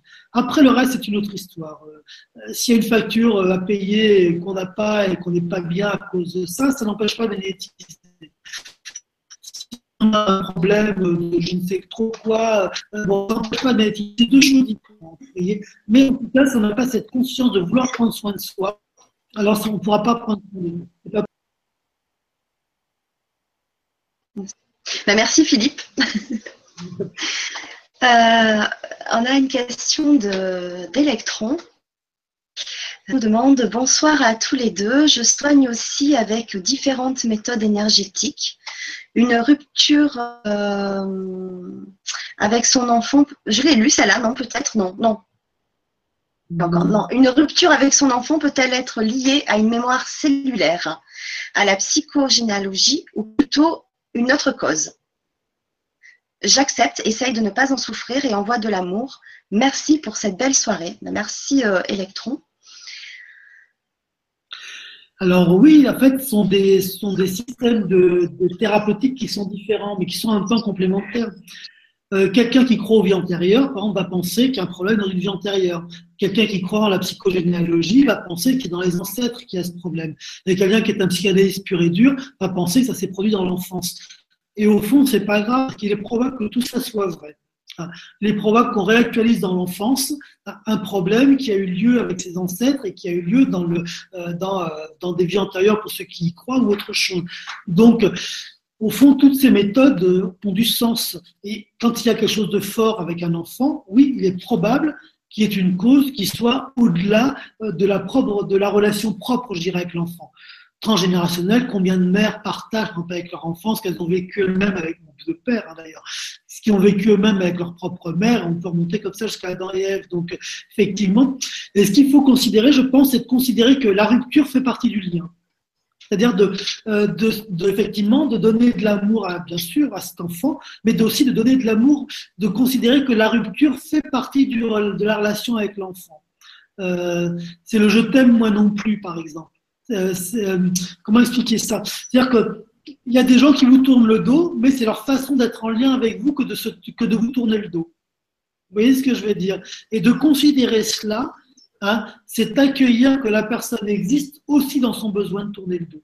Et si on accepte ça, alors peut-être qu'à un moment donné, si elle est en paix avec sa façon de fonctionner, elle peut transformer cette façon de fonctionner. Alors que si elle sent un rejet une hostilité de cela, alors elle va, elle va perdurer, elle va continuer dans son système. Donc, sachant que les, relations euh, sont difficiles. Euh, les relations entre parents-enfants sont, forcément karmiques, quasiment, euh, forcément complexes, forcément, enfin, c'est pas simple du tout. Non, c'est pas simple. Hum. Chacun avec son histoire. C'est effectivement donner de l'amour et à son enfant et aussi à cette rupture qui est la façon que l'enfant a d'être en lien. Je sais que ça paraît étrange, mais n'empêche que, euh, que ça peut être une façon de que l'enfant se sente accueilli, y compris dans ses actes, entre guillemets. Donc du coup, s'il est accueilli, peut-être qu'un jour il peut se retourner et aller vers, aller vers la personne en question. Bien sûr réponse. Euh, alors moi, je, vois une question qui est aussi intéressante. Bon, elles sont toutes. Hein, merci pour vos questions. Euh, parce que je suis confrontée aussi à ça. Euh, est-ce que quelqu'un qui soulage, alors je ne vais pas dire soigner, hein, bien qu'il y a des choses quand même qui se passent, qui sont, qui sont incroyables. donc on, on, va rester sur soulager si vous voulez bien. quelqu'un qui soulage par le matin ou l'énergie, euh, peut-il se soulager soi-même? J'avoue que par moment, certains symptômes que je peux avoir, euh, bah, déjà, je suis un moment très fatiguée, je peux même pas, même pas, ça me frôle l'esprit de, de, même poser les mains sur moi. Euh, et si j'essaie, bon, je, je, pense que ça peut soulager. Alors des fois, ça même euh, le, symptôme. Euh, voilà, alors je me dis très souvent, euh, ben non, moi sur moi, je c'est plus difficile, c'est, c'est pas mhm. pareil sur, sur moi. Donc c'est une, question de, de Karen. bonsoir à vous deux. Ben, bonsoir Karen. je suis énergéticienne ou magnétiseuse. J'avoue ne pas vraiment faire la différence. Il y en a plus. d'accord. plus je pratique et plus mes perceptions se développent. Oui, ça c'est vrai que c'est un fait. Hein, c'est l'expérience qui va faire que effectivement ça se développe. Euh, voilà. Je passe euh, le feu, mais je me suis brûlée récemment et je n'ai pas réussi à me passer ma brûlure. Au contraire, j'avais l'impression que cela renforçait ma douleur. Est-ce possible de se passer une brûlure sur soi? Si oui, comment? Merci d'avance pour votre réponse. Karen de Rennes. oui, absolument. Moi, une anecdote là-dessus qui est marrante, c'est que je faisais Salon Zen il y a un an, euh, il y a un an, enfin, j'étais au Salon Zen, et en mangeant, je me suis brûlé. Je me suis vraiment brûlé, j'avais même une cloque, euh, j'avais une sur le palais. J'étais désespéré, euh, vraiment. Et après, je sentais la cloque, et j'ai fait une prière de barrière de feu, quelques minutes après, la cloque a disparu. Mais j'étais comme toi pour la sentir et elle avait disparu. Et j'y croyais pas moi-même. Hein. Donc c'est ça qui est marrant. Donc effectivement, c'est possible. Mais c'est vrai que dans les périodes de barrière de feu, il y a une espèce de miracle. Parce que le reste, ça s'explique, les énergies, tout ça, un jour, ça sera quasiment scientifique. C'est vraiment, aujourd'hui, il faut, sortir des cavernes pour ne pas y croire. Enfin, c'est même la science est d'accord avec ça. Après, ce qui peut débattre, c'est ce que l'être humain est capable ou pas. Ça, ok, mais l'énergie en elle-même, c'est une évidence. Dans les prières de barre de feu, il y a vraiment quelque chose qui tourne au miracle. C'est étonnant, c'est incroyable qu'on fasse une prière, ça dure quelques secondes et la brûlure disparaît. là, on est vraiment dans le bizarre. Et donc, il faut vraiment croire au bizarre. Et souvent, on y croit pour les autres, ne serait-ce que parce que dans notre pratique, ça le vit tout le temps. Et pour soi, on a beaucoup de mal à y croire. Donc, et pourtant, si ça marche aussi sur soi. Donc, euh, donc, il ne faut pas hésiter à faire exactement les mêmes prières qu'avec les autres et ça marche. Mais il faut, vraiment penser qu'on peut aussi se faire du bien à soi. Et ça revient à ce que vous décriviez sur le soulagement. C'est vrai qu'on peut, on peut pas traiter tous ces symptômes, mais on peut en traiter pas mal quand même. C'est-à-dire que, effectivement, la première personne qu'on va traiter, c'est soit, voilà, euh, moi souvent je fais des méditations, je travaille sur un tampon autour du nombril, sur des choses comme ça, voilà, pour travailler sur mes organes. Bon, donc, euh, euh, bon, et donc, et ça je le fais sur moi. Ça veut pas dire que je traite tout. Il y a des choses où je vais aller voir un médecin, comme tout le monde, où je vais me faire dégager par quelqu'un d'autre. Il y a des choses d'ailleurs que je vois pas et qui me, me prennent, bon, comme tout le monde mais on peut quand même faire des choses. Merci Philippe. Euh, d'ailleurs, est-ce que euh, le, magnétisme peut euh, où il y a des choses plus spécifiques? Par exemple, on a une question de Bérénice qui nous dit bonsoir à tous. Est-ce qu'un magnétiseur énergéticien peut guérir ou soulager une arthrose au genou? C'est plus difficile, c'est beaucoup plus difficile. Disons qu'il y a différentes choses. Euh, théoriquement, l'énergie pourrait tout soulager. Sauf qu'il y a un facteur qui rentre en compte et qui détruit un peu ce que je viens de dire, qui est le temps. C'est qu'à un moment donné, quand quelque chose est cristallisé dans la, dans la chair, alors euh, bah, la rapidité de cette chose va être plus rapide, va être plus vite, euh, plus rapide, oui, que ce que l'énergie va faire. Et là, pour le coup, la pathologie va gagner. C'est ce qui, c'est, c'est ce qui se passe pour les cancers, pour les choses comme ça. Si à un moment donné, le temps s'arrêtait, effectivement, il y a plein de choses qui pourraient traiter le cancer, sauf que le temps ne s'arrête pas. Et à ce moment-là, ben, le cancer est plus rapide que tout ce que l'on peut provoquer. Bon, donc, euh, d'où les, ben, ce, qui, ce qui se passe. Donc, les, bon. donc, euh, donc l'énergie ne peut pas tout soulager ou tout soigner. Et notamment en cas d'arthrose, c'est quand même assez difficile. Parce que l'arthrose, c'est deux choses. Il y a ce qui est déjà installé, et ça c'est installé, et puis il y a ce qui est en train de s'installer. Et là, c'est vraiment une bagarre parce que l'arthrose, c'est une maladie qui est évolutive. Donc, il y a quelque chose qui évolue en permanence. C'est un peu comme une mer, vous voyez, qui tout le temps, tout le temps attaque la falaise. Alors, c'est vrai que les énergies peuvent faire un peu de bien, mais quand c'est très, très installé, euh, c'est quand même très compliqué. Très, très compliqué. Ça, peut soulager en cas de, douleur chronique. Euh, voilà, ça peut atténuer un peu la douleur sur le moment ça peut un peu atténuer sur le moment. Et moi, j'ai eu beaucoup de personnes âgées qui venaient me voir ou qui viennent de temps en temps pour de l'arthrose. Et je dois dire que je ne trouve pas que ça soit un résultat euh, flagrant. Donc, euh, c'est vrai que ça leur fait un peu de bien, donc ils continuent à venir. Et puis bon, euh, mais c'est vrai qu'il faut vraiment, il n'y a pas un grand résultat. Ce que je voudrais dire aussi, c'est que là, ça, je le vois plutôt en, en psychothérapie parce que les gens viennent régulièrement pendant un certain temps. C'est que c'est vrai qu'au bout d'un moment, l'énergie change quelque chose. C'est comme si on rajeunissait, c'est comme si avaient plus de vitalité. Ça prend du temps, c'est vrai, mais là, il se passe vraiment quelque chose. Donc, ça peut vraiment euh, euh, apaiser, calmer euh, bah, certaines difficultés que l'on a, comme l'arthrose ou d'autres. Mais, mais ça demande vraiment une récurrence. Mais au bout d'un moment, ça vraiment, il se passe quelque chose. Ça, c'est clair que euh, je suis le premier étonné même de voir que c'est comme si les gens rajeunissaient avec plus de vitalité, plus de peps. C'est vraiment. Euh, et donc, pour le coup, la santé physique euh, bah, va mieux aussi. Mais en fait, la question qui est posée, c'est la question de la mort. C'est qu'on va tous vers quelque chose qui est inéluctable, qui est la mort. Et d'une certaine façon, donc on est tous dans l'échec, puisque tôt ou tard, bah, la mort va faire son œuvre. Et tout ce qu'on peut faire, c'est euh, euh, essayer de calmer le jeu, sachant qu'il y a deux fonctions. Il y a le corps humain qui de toute façon va disparaître, et puis il y a autre chose. Nous appelons pas ça l'âme parce que c'est lié à certaines traditions, mais qui est cette espèce de pulsion de vie, de joie, de vitalité qui est elle est éternelle.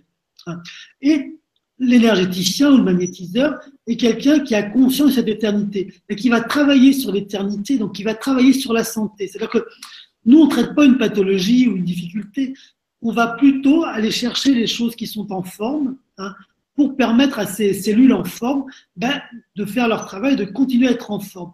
Et c'est plutôt comme ça qu'il faut voir les choses. Donc, c'est-à-dire que du coup, et comme ça, il se passe effectivement quelque chose qui peut faire que ça aille mieux. Mais c'est vrai que dans certaines pathologies, c'est plus compliqué, c'est nettement plus compliqué.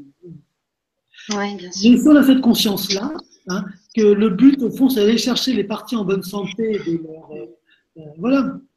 Mm. Donc euh, à ce moment-là, c'est vraiment très bien. Mm. Mm. Alors, je voulais donner une information complémentaire euh, à Bérénice par rapport à son arthrose de genou. Euh, ma première Vibra-conférence euh, en septembre était avec Laura Azenard qui a écrit un livre qui s'appelle Comment j'ai vaincu l'arthrose à 40 ans. Donc, elle donne aussi tout son, tout son parcours depuis le diagnostic qui, qui est tombé. C'était une arthrose sévère au genou. Et mmh. tous, toutes ses expériences avec le magnétisme, la sophrologie et bien d'autres techniques alternatives jusqu'à la solution euh, finale, hein, puisque aujourd'hui elle fait des conférences partout euh, en France. Donc vous avez le replay de la de la vidéo hein, si vous voulez euh, vous y intéresser sur le grand changement sur LGC6. Donc c'est la toute première en septembre, Laura Azenard, et elle elle a trouvé une, solution avec l'alimentation. Donc l'arthrose est toujours là, attention. Hein. Elle explique bien d'ailleurs dans, dans, notre Vibra conférence, mais avec l'alimentation et euh, le jeûne accompagné, hein, euh, voilà, il ne faut pas faire n'importe quoi non plus. Euh, voilà, son arthrose s'est endormie, voilà, et donc elle peut reprendre la, la, la, la course, euh, la course à pied, le marathon, voilà, donc euh, une vie tout à fait normale. Donc voilà, juste pour vous donner, Bérénice, peut-être une, une, piste aussi. En ce qui concerne le jeûne, c'est vrai que c'est un truc super. Hein. Moi, j'en fais régulièrement. En France, bon, il y en a bien sûr, mais c'est pas tellement euh, connu. Alors que dans d'autres pays, en Russie, en Allemagne, c'est beaucoup mieux, euh, beaucoup mieux perçu. Et vraiment, c'est quelque chose. C'est quand c'est des, moi, je suis plutôt et randonnée, donc, et du coup, ça, on n'a pas du tout de manque et vraiment, je voudrais dire que pour les gens qui jeûnent, il y a vraiment deux personnes. Il y a ceux qui ne l'ont jamais fait, qui pensent qu'ils ne sont pas capables, et il y a ceux qui l'ont fait et qui n'ont qu'une envie, c'est d'y revenir. C'est vraiment super. C'est vraiment, c'est ça. C'est vraiment, euh, là, j'encourage vraiment. Ouais, Laura Aznar nous en avait parlé. Elle fait des, des semaines de, de, de jeûne accompagné elle a tout un groupe avec euh, en alternant euh, randonnée euh, et soins aussi, hein, massage, sophrologie, yoga, etc. Et tout le monde est ravi. Et même autour de chez moi, je vois de plus en plus de centres qui organisent des, des semaines, des semaines jeunes ou semi-jeunes, hein, parce que des fois ça peut être aussi quand même avec un apport de, de jus, fruits ou légumes. Euh, bon, à petite dose, mais en tout cas, euh, voilà, mhm. ça, ça existe de plus en plus. Mhm. Et c'est vrai que de plus en plus de personnes atteintes de, de, de pathologies euh, trouvent une solution aussi, euh, mhm. parce que ça permet de détoxifier. Voilà, donc c'est vrai que c'est à creuser et c'est vraiment voilà intéressant. Et c'est vrai que tous euh, en, commun le fait que non, on n'est pas fatigué. Ça, c'est incroyable, puisqu'on pourrait croire que justement on a plein d'énergie. Et au contraire, hein, puisqu'ils font des randonnées tous les jours, euh, au contraire, euh, l'énergie revient. Euh, donc vraiment, c'est une piste aussi à, à, explorer. voilà, si on n'est pas bien, c'est vrai que ça, ça requinque. Voilà. En tout cas, merci Philippe. Euh, nous avons euh, Julina qui nous dit bonsoir à tous. Euh, depuis un moment, j'essaie d'améliorer mon ressenti et je fais quelques tests avec des gens. Et, parfois, je ressens du froid, des picotements, des fourmillements. J'aimerais savoir si le froid est quelque chose de positif ou négatif. Merci à vous. Paix et amour Pascal. Alors, c'est pas Juliana, c'est Pascal en fait. C'est signé Pascal. Bon, c'était un pseudo. bon, merci Pascal pour, pour la question. Ça, oui, c'est vrai qu'on ressent différentes sensations. Du chaud, du froid. C'est vrai qu'il y a. Alors, à quoi est-ce qu'on peut savoir si ça correspond à quelque chose de particulier? Alors, la seule personne qui peut savoir, c'est elle-même, en fait. Parce que ce qui se passe, c'est qu'on a chacun, euh, on a notre propre antenne, notre propre décodeur. Donc moi, je ne peux pas lui dire, ton froid, ça veut dire ça, ton chaud, ça veut dire ça. Il faut qu'elle, elle le découvre. Parce qu'elle est vraiment et sa propre antenne et son propre décodeur. Et c'est une des raisons pour lesquelles l'expérience est extrêmement importante. L'expérience et le, le fait d'être accompagné par quelqu'un est extrêmement important dans ce métier. C'est que on ne peut être rassuré que par cela, parce que ma façon à moi de percevoir le froid va être très différente de la sienne. Que euh, le froid pour moi va être quelque chose de très très différent pour elle. Et ce qu'il faut, c'est qu'elle dise, c'est qu'elle essaie d'explorer au fond quand elle ressent quelque chose comme ça, qu'elle pose des questions à la personne avec qui elle le ressent pour essayer d'explorer ce que ça, ce que ça veut dire. Et fort tôt ou tard, ben, elle finira par découvrir ce que ça veut dire. C'est-à-dire qu'elle va découvrir qu'il y a trois, quatre personnes à qui elle demande, pour qui elle dit ah bah oui, tiens, euh, j'ai ça là, j'ai ça là. Donc du coup, elle va, elle va vraiment fortifier son ressenti. C'est d'autant plus important que déjà, moi, je ne peux pas lui dire ce que ça signifie. Et surtout, même si je lui disais, hein, ça résoudrait rien. Parce que ce qu'il faut, c'est qu'elle se sécurise, qu'elle prenne confiance en elle. Par exemple, moi, j'ai un copain, qui passe la main sur euh, Laura, hein, dès qu'il y a un problème, il se met à trembler à cet endroit-là. Bon, mais ça, c'est son truc à lui. Ce n'est pas le mien. Moi, je ne me mets pas, ma main ne se met pas à trembler quand je passe ma, euh, quand je passe ma main quelque, enfin, sur, sur le rat de quelqu'un. Bon, donc, et c'est parce que il a exploré ça et qu'il a appris ce que ça voulait dire, qu'il peut aujourd'hui l'utiliser. Mais si quelqu'un, si moi ou quelqu'un d'autre lui avait dit ah mais ça, ça veut dire ça, eh ben, il aurait au fond, il aurait utilisé ce qu'on lui disait, mais jamais, jamais il aurait fait sa propre expérience de la situation, sachant qu'on ne peut absolument pas dire. Euh, quelque part, ça peut être une faille énergétique, pas pas froid, certes, mais une faille énergétique ici, voilà, par exemple, ici, en bordure d'un chakra, c'est totalement légitime. C'est normal qu'il y ait une séparation énergétique. Bon, une faille énergétique ailleurs, c'est peut-être autre chose. vous voyez, le chaud, c'est pareil. Est-ce que c'est une blessure? Est-ce que c'est au contraire quelque chose qui est, vivant? Elle est la seule à pouvoir savoir parce quel est son cœur. Parce qu'en en fait, alors c'est vrai que ça dépasse un peu la notion rythme, mais on est tous dans sa propre aura. Donc si mon aura est verte, je schématise beaucoup, mais si mon aura est verte, ben, je vais voir tout le monde à travers mon aura verte. Tout comme si j'ai des lunettes avec de la couleur bleue, je vais voir tout le monde euh, bleuté qu'ils ne le sont. Bon. Et si je ne décode pas que j'ai d'abord une lumière bleue, enfin une couleur bleue sur mes lunettes, je ne saurai jamais la vraie couleur des gens. Et ben là, c'est pareil. Vu qu'elle a sa propre antenne, enfin nous tous, nous sommes nos propres antennes, nos propres décodeurs, hein, voilà, on doit apprendre à décoder ce que nous on ressent. C'est pour ça qu'il n'y a pas de, c'est pour ça qu'il y a, enfin, il y a des livres qui disent si vous mettez la main là, il se passe ça, mais en fait, le réel, c'est qu'on a chacun des façons différentes de fonctionner, qu'on doit vraiment apprendre cela. C'est aussi pour ça que c'est très important, à mon avis, mais là aussi c'est sujet à débat, c'est très important d'être accompagné ou d'avoir quelqu'un de plus, euh, de plus, de plus professionnel, plus compétent qui aide. C'est que on a le cerveau, euh, enfin le cerveau néocortex, le cerveau analytique qui va analyser, qui va dire ça, il faut faire ça, il faut faire ça. Mais très bien. On a aussi un cerveau limbique. Et le cerveau limbique, lui, c'est vraiment ce qui fonctionne, c'est le partage et l'expérience. Donc, si on ne peut pas partager avec quelqu'un de plus compétent hein, et de lui dire, moi j'ai ressenti ça, et l'autre lui renvoie, oui, et ça veut dire quoi, etc., ça ne peut pas fonctionner. Parce que ce cerveau-là ne fonctionne qu'à travers cela. C'est pour ça que, enfin, bon, c'est vrai qu'aujourd'hui ça a un peu changé, mais que jusqu'à il n'y a pas si longtemps, on ne pouvait pas être magnétiseur si on n'était pas adoubé par un autre magnétiseur. Adoubé, c'est pas quelqu'un, que euh, euh, c'est que quelqu'un dise vas-y, tu peux y aller. Quelqu'un de compétent dise vas-y, tu peux y aller. Parce que du coup, le cerveau limbique était rassuré, et parce qu'il était rassuré, alors il pouvait commencer son chemin. Donc, euh, les certaines associations, je pense au GNOMA par exemple, hein, obligent que les gens soient membres stagiaires durant deux ans avant d'être, euh, avant de, pour ces raisons-là. Moi, j'ai aussi une association qui un peu se passe ça. Bon, puis le temps a changé, mais que le temps ne change pas, le cerveau olympique, lui, n'a pas changé. Donc, il nous faut quand même, euh, voilà, être accompagné de quelqu'un et vraiment euh, important accompagner et puis euh, effectivement euh, euh, expérimenter en groupe aussi hein, quand on, est formé.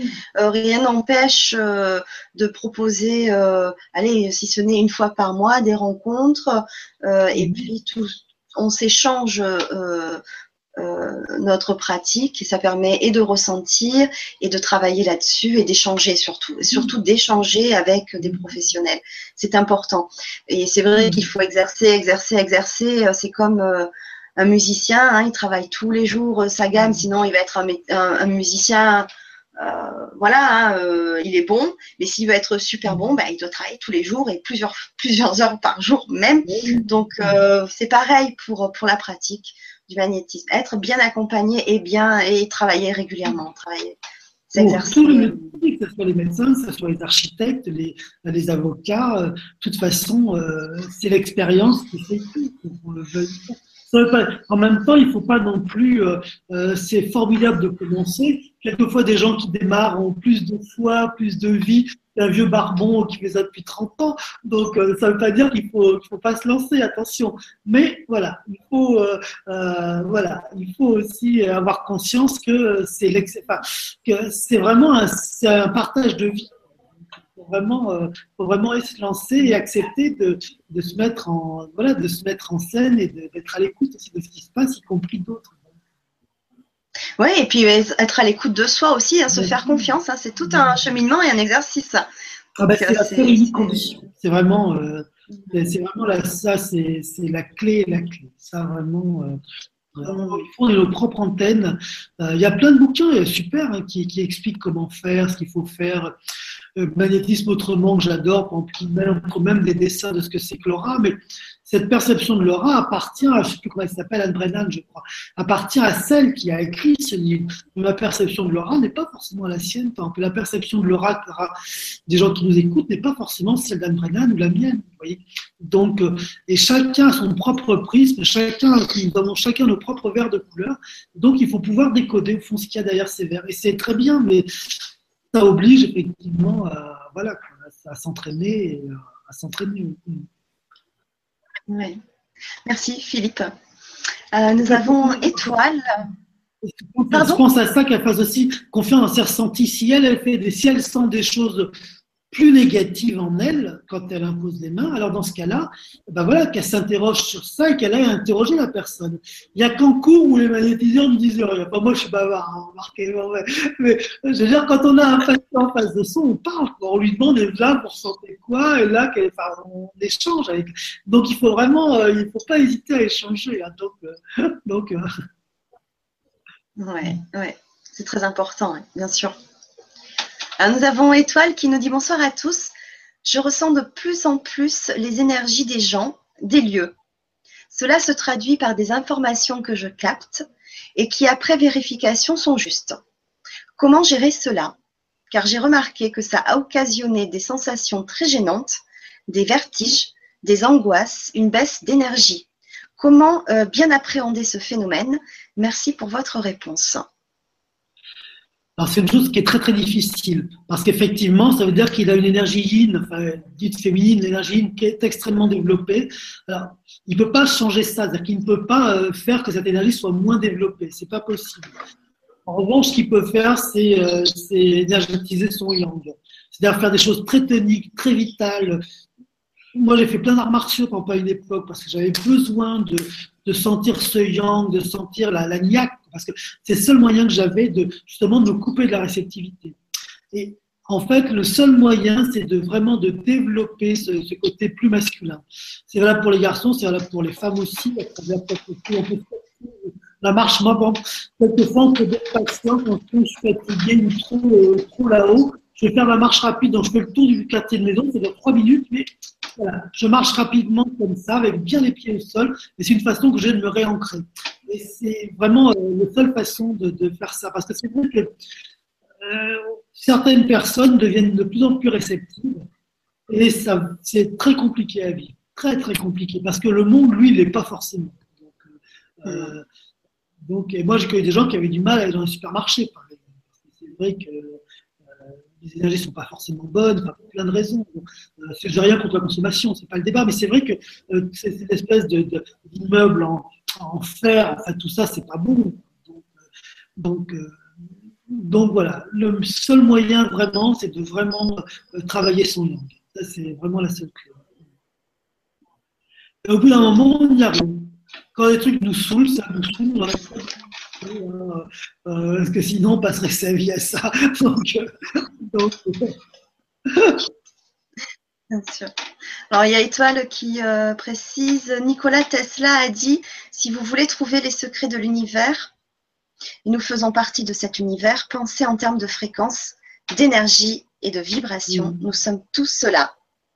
Étoile du Vaucluse. Oui, absolument. Oui. Hmm. C'est ce que dit la Kabbale, par exemple. Kabbale dit que Dieu ressemble à un être humain. Hein. Mais pas parce qu'il ressemble vraiment à un être humain. Dieu a créé l'univers. Alors nous, êtres humains par rapport à l'univers, on est tellement peu de choses.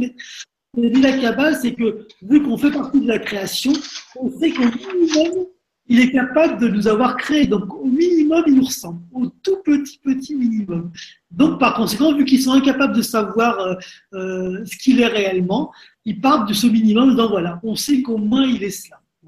Effectivement, l'univers est un faisceau de vibrations. Alors, on ignore bien sûr tout. Euh, regardez une carte de, enfin, une, un planète, enfin, une carte de l'univers. vous allez voir, nous, on est une toute petite planète euh, d'un soleil encore plus ridicule d'une, d'une galaxie parmi des milliards. Donc, autant dire qu'on n'est vraiment pas grand-chose, contrairement à ce que l'on croit d'ailleurs. Mais, euh, mais non, mais c'est vrai. Donc, mais oui, bien sûr. on est ça. Donc, on ne peut appréhender le reste, le reste de ce que l'on peut capter de l'univers qu'à travers ce que l'on est. D'où l'importance, effectivement, de cette relation auto-vibratoire et de cette écoute de soi. Parce que c'est à travers ce que l'on sent de soi hein, qu'on va pouvoir aussi capter quelque chose donc euh, d'au-delà. Euh, sachant qu'on a aussi des mystères, enfin, on a aussi des choses qui sont surprenantes. Quand on lit des écrits de gens qui sont, euh, qui sont illuminés, par exemple, qui sont état de Satori, il y a quand même des choses fantastiques. Enfin, on peut vivre des choses magnifiques. Donc, donc voilà, il y a pas de quoi faire. Oui.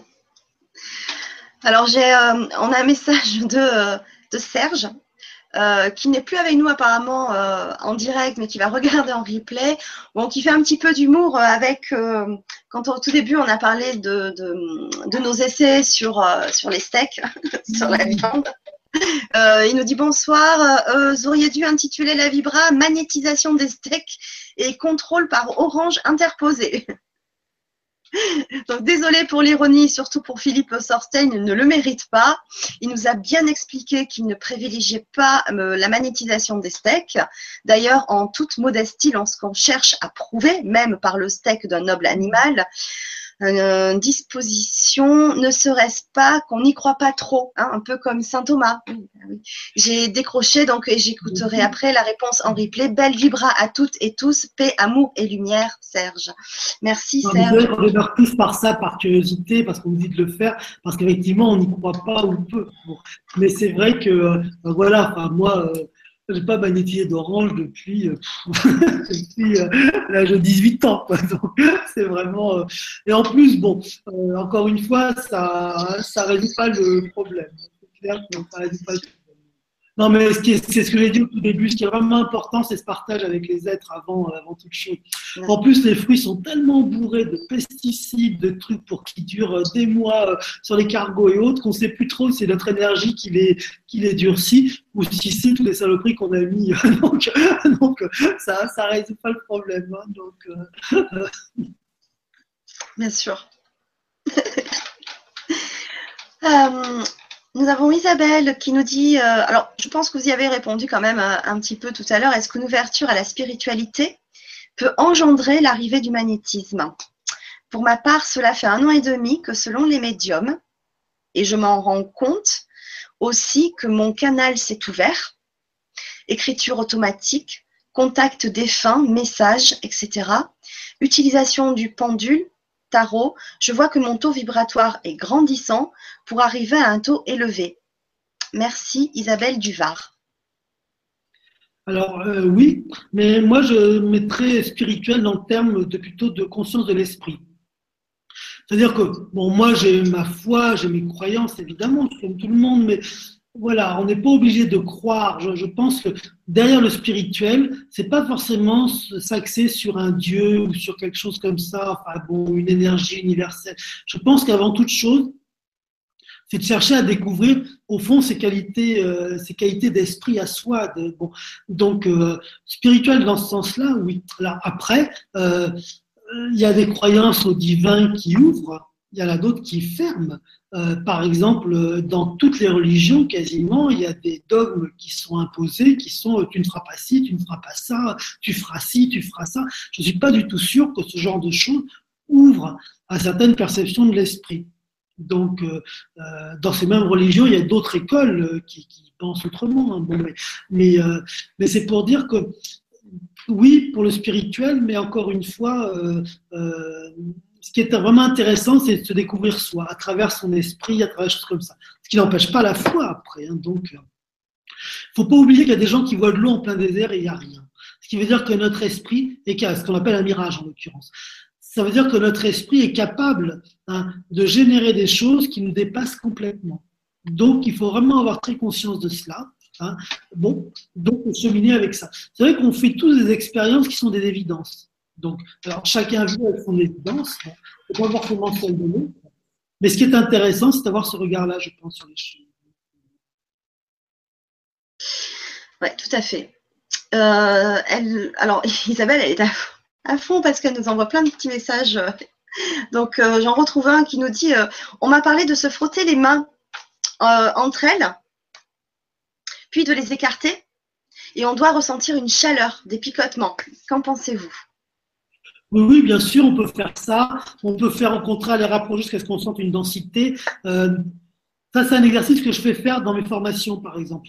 Les gens s'éloignent et progressivement, ils se rapprochent l'un de l'autre. Et quand ils sentent une différence d'énergie, quand ils sentent une différence de feeling, je dirais, à ce moment-là, ils s'arrêtent. Ils refont un pas en arrière, ils refont un pas en avant. Ça veut dire que s'il y a une différence de feeling quand on sent quelqu'un, bah, c'est qu'on capte à ce moment son aura, enfin qu'on capte son énergie. Donc ça fait quoi ce que je vous disais sur le fait qu'on capte forcément l'autre, que ça nous plaise ou non. Euh, euh, donc bon, mais effectivement, l'idée c'est qu'on a de l'énergie de toute façon. Euh, la chaleur, c'est l'énergie, E égale mc carré. Je le c'est pas moi qui l'ai inventé. Hein. Donc bon, donc voilà, la chaleur, c'est l'énergie par la matière au carré. Bon, c'est Einstein. Hein. Donc, l'énergie, c'est l'écorce de l'énergie, c'est une évidence. Donc suite à ça, on peut tout à fait vivre cela. Oui, bien sûr. Merci euh, Philippe pour, euh, pour ces précisions. Euh, alors, on a Cristalline qui nous dit bonsoir de Corrèze avec un smiley qui fait des signes partout. Très dynamique.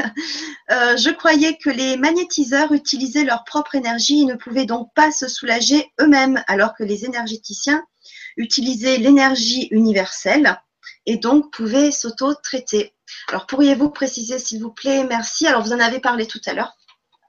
Ça, c'est vraiment un genre de croyance qu'il faut vraiment oublier, qui, qui est, qui, est euh, d'abord qui est fausse, parce que moi, je ne connais pas un seul magnétiseur qui ne prie pas, par exemple. Alors, à quoi bon prier si on reste Il est 22 heures. Donc, d'une part? Et deuxièmement, ça va vraiment à l'encontre de l'énergie si elle veut comprendre ce qu'est l'énergie, qu'elle regarde sur, euh, euh, sur, euh, sur Internet, le, vous savez, le rond de couleur. Vous savez, quand vous, faites, quand vous êtes sur Word, par exemple, et vous voulez changer de couleur, à un moment donné, vous tombez sur un rond. Vous allez voir, le noir est au milieu, et puis ça peut se virer vers le bleu, le rouge, enfin, vous avez ça sur Word, sur bon. Mais vous voyez, c'est pas si le noir symbolise la matière, c'est pas quelque chose de fermé, de sclérosé sans aucun aspect avec l'autre. Le noir va se transformer progressivement en rouge, en bleu, en jaune, qui va se transformer progressivement en orange, en jaune, puis en blanc. Vous voyez, l'énergie n'est pas fermée. Imaginer qu'on ne, qu'on peut utiliser que sa propre énergie est un non-sens énergétique. Je ne sais pas si je fais comprendre, mais vraiment, euh, vous dites, regardez sur Word, vous tapez sur Word, vous faites quelque chose de la police, et à un moment donné, vous allez tout voir si vous allez trouver ce cercle de couleurs. vous allez voir comment ça fonctionne. Et en fait, l'énergie, c'est quelque chose comme ça. Donc, imaginez qu'on n'utilise que sa propre énergie. Euh, c'est vraiment, un non-sens. Mais c'est vrai que j'ai un groupe sur Facebook. Euh, c'est une question qui revient de façon récurrente. Euh, et effectivement, il y a toute une croyance autour de cela. Mais magnétiseur ou énergéticien, de toute façon, on est des êtres de l'univers avec des liens dans l'univers. Quand on respire, on inspire l'air de l'univers, on inspire l'air de la planète, on inspire le prana de la planète. Quand on expire, on expire aussi dans la planète. On est des êtres de lien de toute façon. Donc, forcément, euh, on est en lien. Donc, euh, et encore une fois, il est vraiment inimaginable que l'on reste vraiment euh, cloîtré et prostré sur soi en train d'envoyer de l'énergie. C'est, c'est, vraiment pas possible. Et c'est vraiment important parce qu'effectivement, c'est, des choses euh, qui, se disent régulièrement. Mmh. Alors, nous avons une. Oui. Pardon, non, ça a coupé, je vous ai. Non, je c'est culture, c'est culturellement. Les magnétiseurs venaient des campagnes. Dans les années 60, certains euh, savaient à peine lire et écrire. Hein, et d'autres se retrouvaient face à d'autres gens qui arrivaient euh, d'Inde hein, avec l'aura, les chakras et un pétard de temps en temps. Et c'était deux mondes vraiment complètement différents. Voilà. Mais, euh, voilà, mais qui, ont, qui au fond été partagés de, des choses identiques tout comme euh, le marabout africain et le chaman de Sibérie euh, ont des protocoles qui sont complètement différents, mais se nourrissent de la même source. Vous voyez Bien sûr. personne ne va avoir dire que tel ou tel, voyez, utilise sa propre énergie, c'est fou. donc, mm, mm, mm. il n'y a pas un protocole meilleur que l'autre, puisqu'on se nourrit de la même source. C'est tout est bon. Voilà. Du moment que c'est dans que c'est dans l'amour, dans la joie et dans voilà dans, dans, la paix, dans le respect, dans la bienveillance. Voilà. Alors c'est vrai que c'est un mot qui a c'est un mot qui est assez revenu tout au long de la soirée, hein, cet amour, cette bienveillance. C'est, euh, vrai que oui, la joie, l'amour, c'est, la bienveillance et la joie. C'est vraiment important. L'amour, on y met des trucs quelquefois, c'est pas toujours clair. Mais la joie, la bienveillance, c'est vraiment important. Alors justement, on a une question sur l'amour. Euh, c'est une question à laquelle je me suis jamais, euh, c'est vrai, interrogée. Je pense que ça va être la dernière question, puisqu'ensuite on va présenter euh, un petit peu les, ateliers que l'on va faire ensemble sur le mhm. grand changement.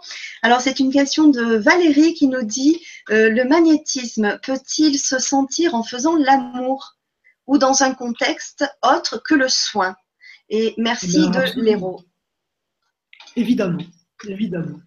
La sexualité, la, la pulsion de vie est quelque chose euh, qui est une évidence. Et d'ailleurs, les, traditions les plus mystiques et les plus spirituelles de l'hindouisme et du kabbalisme, en fait, du judaïsme, sont à travers la sexualité. Euh, dans l'hindouisme, c'est le tantra. Dans, dans, le, dans le, judaïsme, c'est autour du cantique des cantiques. Hein, mais dans les deux dimensions, parce qu'effectivement, là, il y a une espèce de pulsion de vie explose. Quoi. Donc, et d'ailleurs, euh, c'est orgasme, c'est l'autre, c'est. Euh, enfin, à un moment donné, il y a un mot qui veut dire sortir de soi. Je crois que c'est orgasme, euh, pas bon. Donc, euh, voilà. Donc, si on sort de soi, il se passe quelque chose de cet ordre-là. J'ajoute que dans certaines pratiques, dans certaines pratiques de respiration solitaire, mais uniquement de respiration, on peut tout à fait rentrer dans des moments d'extase. Voilà, c'est ça. Par exemple, dans le rebirth, le rebirth est une respiration euh, circulaire, par la poitrine.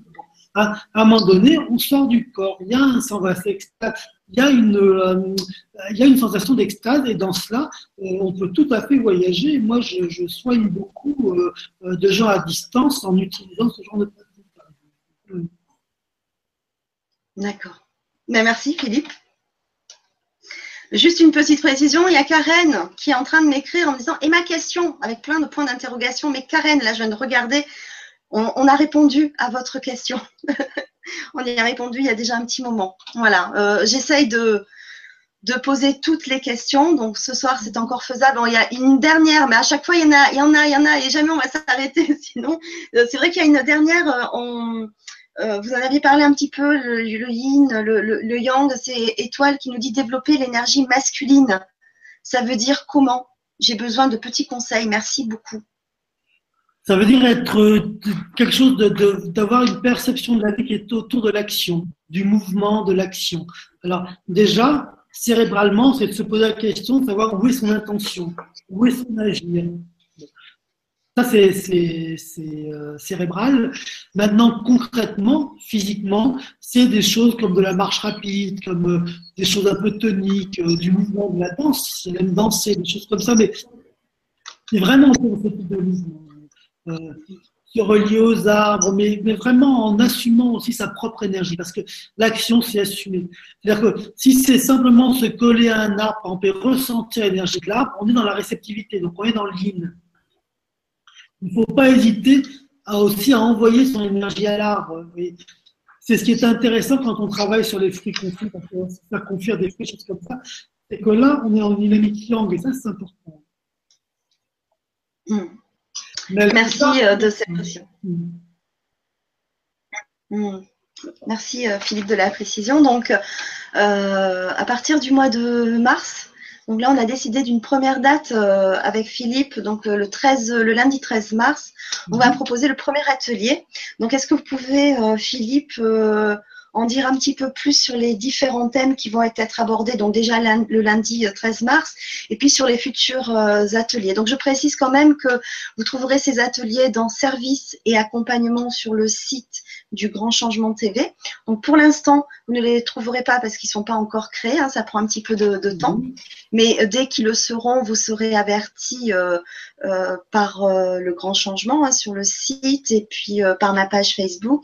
Mais surtout aussi, si vous vous inscrivez à la newsletter, enfin sur l'accueil euh, la page d'accueil du grand changement, euh, vous pouvez rentrer votre mail, ce qui va vous permettre de recevoir le programme chaque semaine et chaque jour de toutes les chaînes euh, de la Web TV. Hein. voilà, comme ça, vous êtes au courant et des Vibra conférences très régulièrement et des Vibra ateliers aussi. Voilà. Donc le, 13, le 13 mars, donc le premier atelier, Philippe parlera de quoi? Le premier atelier sera sur la présence du thérapeute. Qu'est-ce qu'être thérapeute en termes de présence? C'est ce qu'on a un peu évoqué aujourd'hui. C'est-à-dire que, en fait, on a un yin, on a un yang. Alors, le yang du thérapeute, c'est l'intention. L'intention d'être avec la personne, c'est la prière, c'est comment la prière se relier, la reliance. Ça, c'est l'intention. Maintenant, qu'est-ce qui est derrière l'intention? C'est la qualité de présence du thérapeute. Au fond, comment il se situe, comment il s'observe lui, comment il s'observe son patient, qu'est-ce qu'il ressent, qu'est-ce qu'il reçoit de son patient, de lui? et ça, c'est vraiment la base, en fait. Le reste, après, c'est simple. Je veux dire, euh, il y a un bouquin, euh, Les de la vidéo, des pages, de Reiki, de reconnexion, ce que je fais, ce que vous faites, amis, enfin bon. Après, tout autre chose, tout part de cette présence. Donc, euh, le premier atelier sera pour justement qu'on sente cette présence et qu'on voit au fond qu'est-ce qui en soi hein, existe et participe aux soins que l'on fait. C'est un peu complexe, c'est toujours très difficile de définir le yin, mais je ne sais pas si, euh, c'est clair ou. Euh, très clair. et après, les, différents thèmes euh, après par la suite qu'on peut aborder? Oui, alors après on fera un thème sur euh, l'imposition des mains. Donc là, vraiment, la tradition euh, occidentale classique. Qu'est-ce que l'imposition des mains? Quel procédé? Quel protocole on utilise? Euh, quelle intention aussi devons nous mettre, quelle prière utiliser, bon, de façon légère, bon, mais c'est vrai qu'il y a des trucs qui fonctionnent. Moi, tout ce que je fais, c'est ce que j'ai, c'est ce que j'ai expérimenté en quelque sorte. Euh, euh, il y a des choses que je sais faire, donc je propose ça. Bon, les prières de barre de feu, alors je les verrai peut-être pas à ce moment-là, mais, mais on les fera peut-être un jour. Bon, c'est les prières que, j'utilise moi. Il y en a plein d'autres hein, que je ne connais pas, que je connais, j'utilise pas. Bon, donc là, c'est au fond voilà, qu'est-ce qu'on fait en termes d'imposition des mains, comment ça fonctionne, euh, quelles prières on peut utiliser. on verra ensemble lors de l'atelier si, euh, bon, euh, si on peut utiliser autre chose que des prières, des couleurs ou des prières d'autres techniques. on verra un peu tout ça. Qu'est-ce qu'amène une prière? Une prière, c'est un chemin de mots, par exemple. Ce sont des mots qui tracent un chemin dans l'énergie. Donc euh, voilà comment orienter ces mots, euh, qu'est-ce qu'on évoque, ça c'est important. C'est vrai qu'il y a des prières que l'on aime, qu'il y a des prières qu'on n'aime pas, qu'il y a des prières que l'on change aussi. Donc alors on verra un peu tout ça.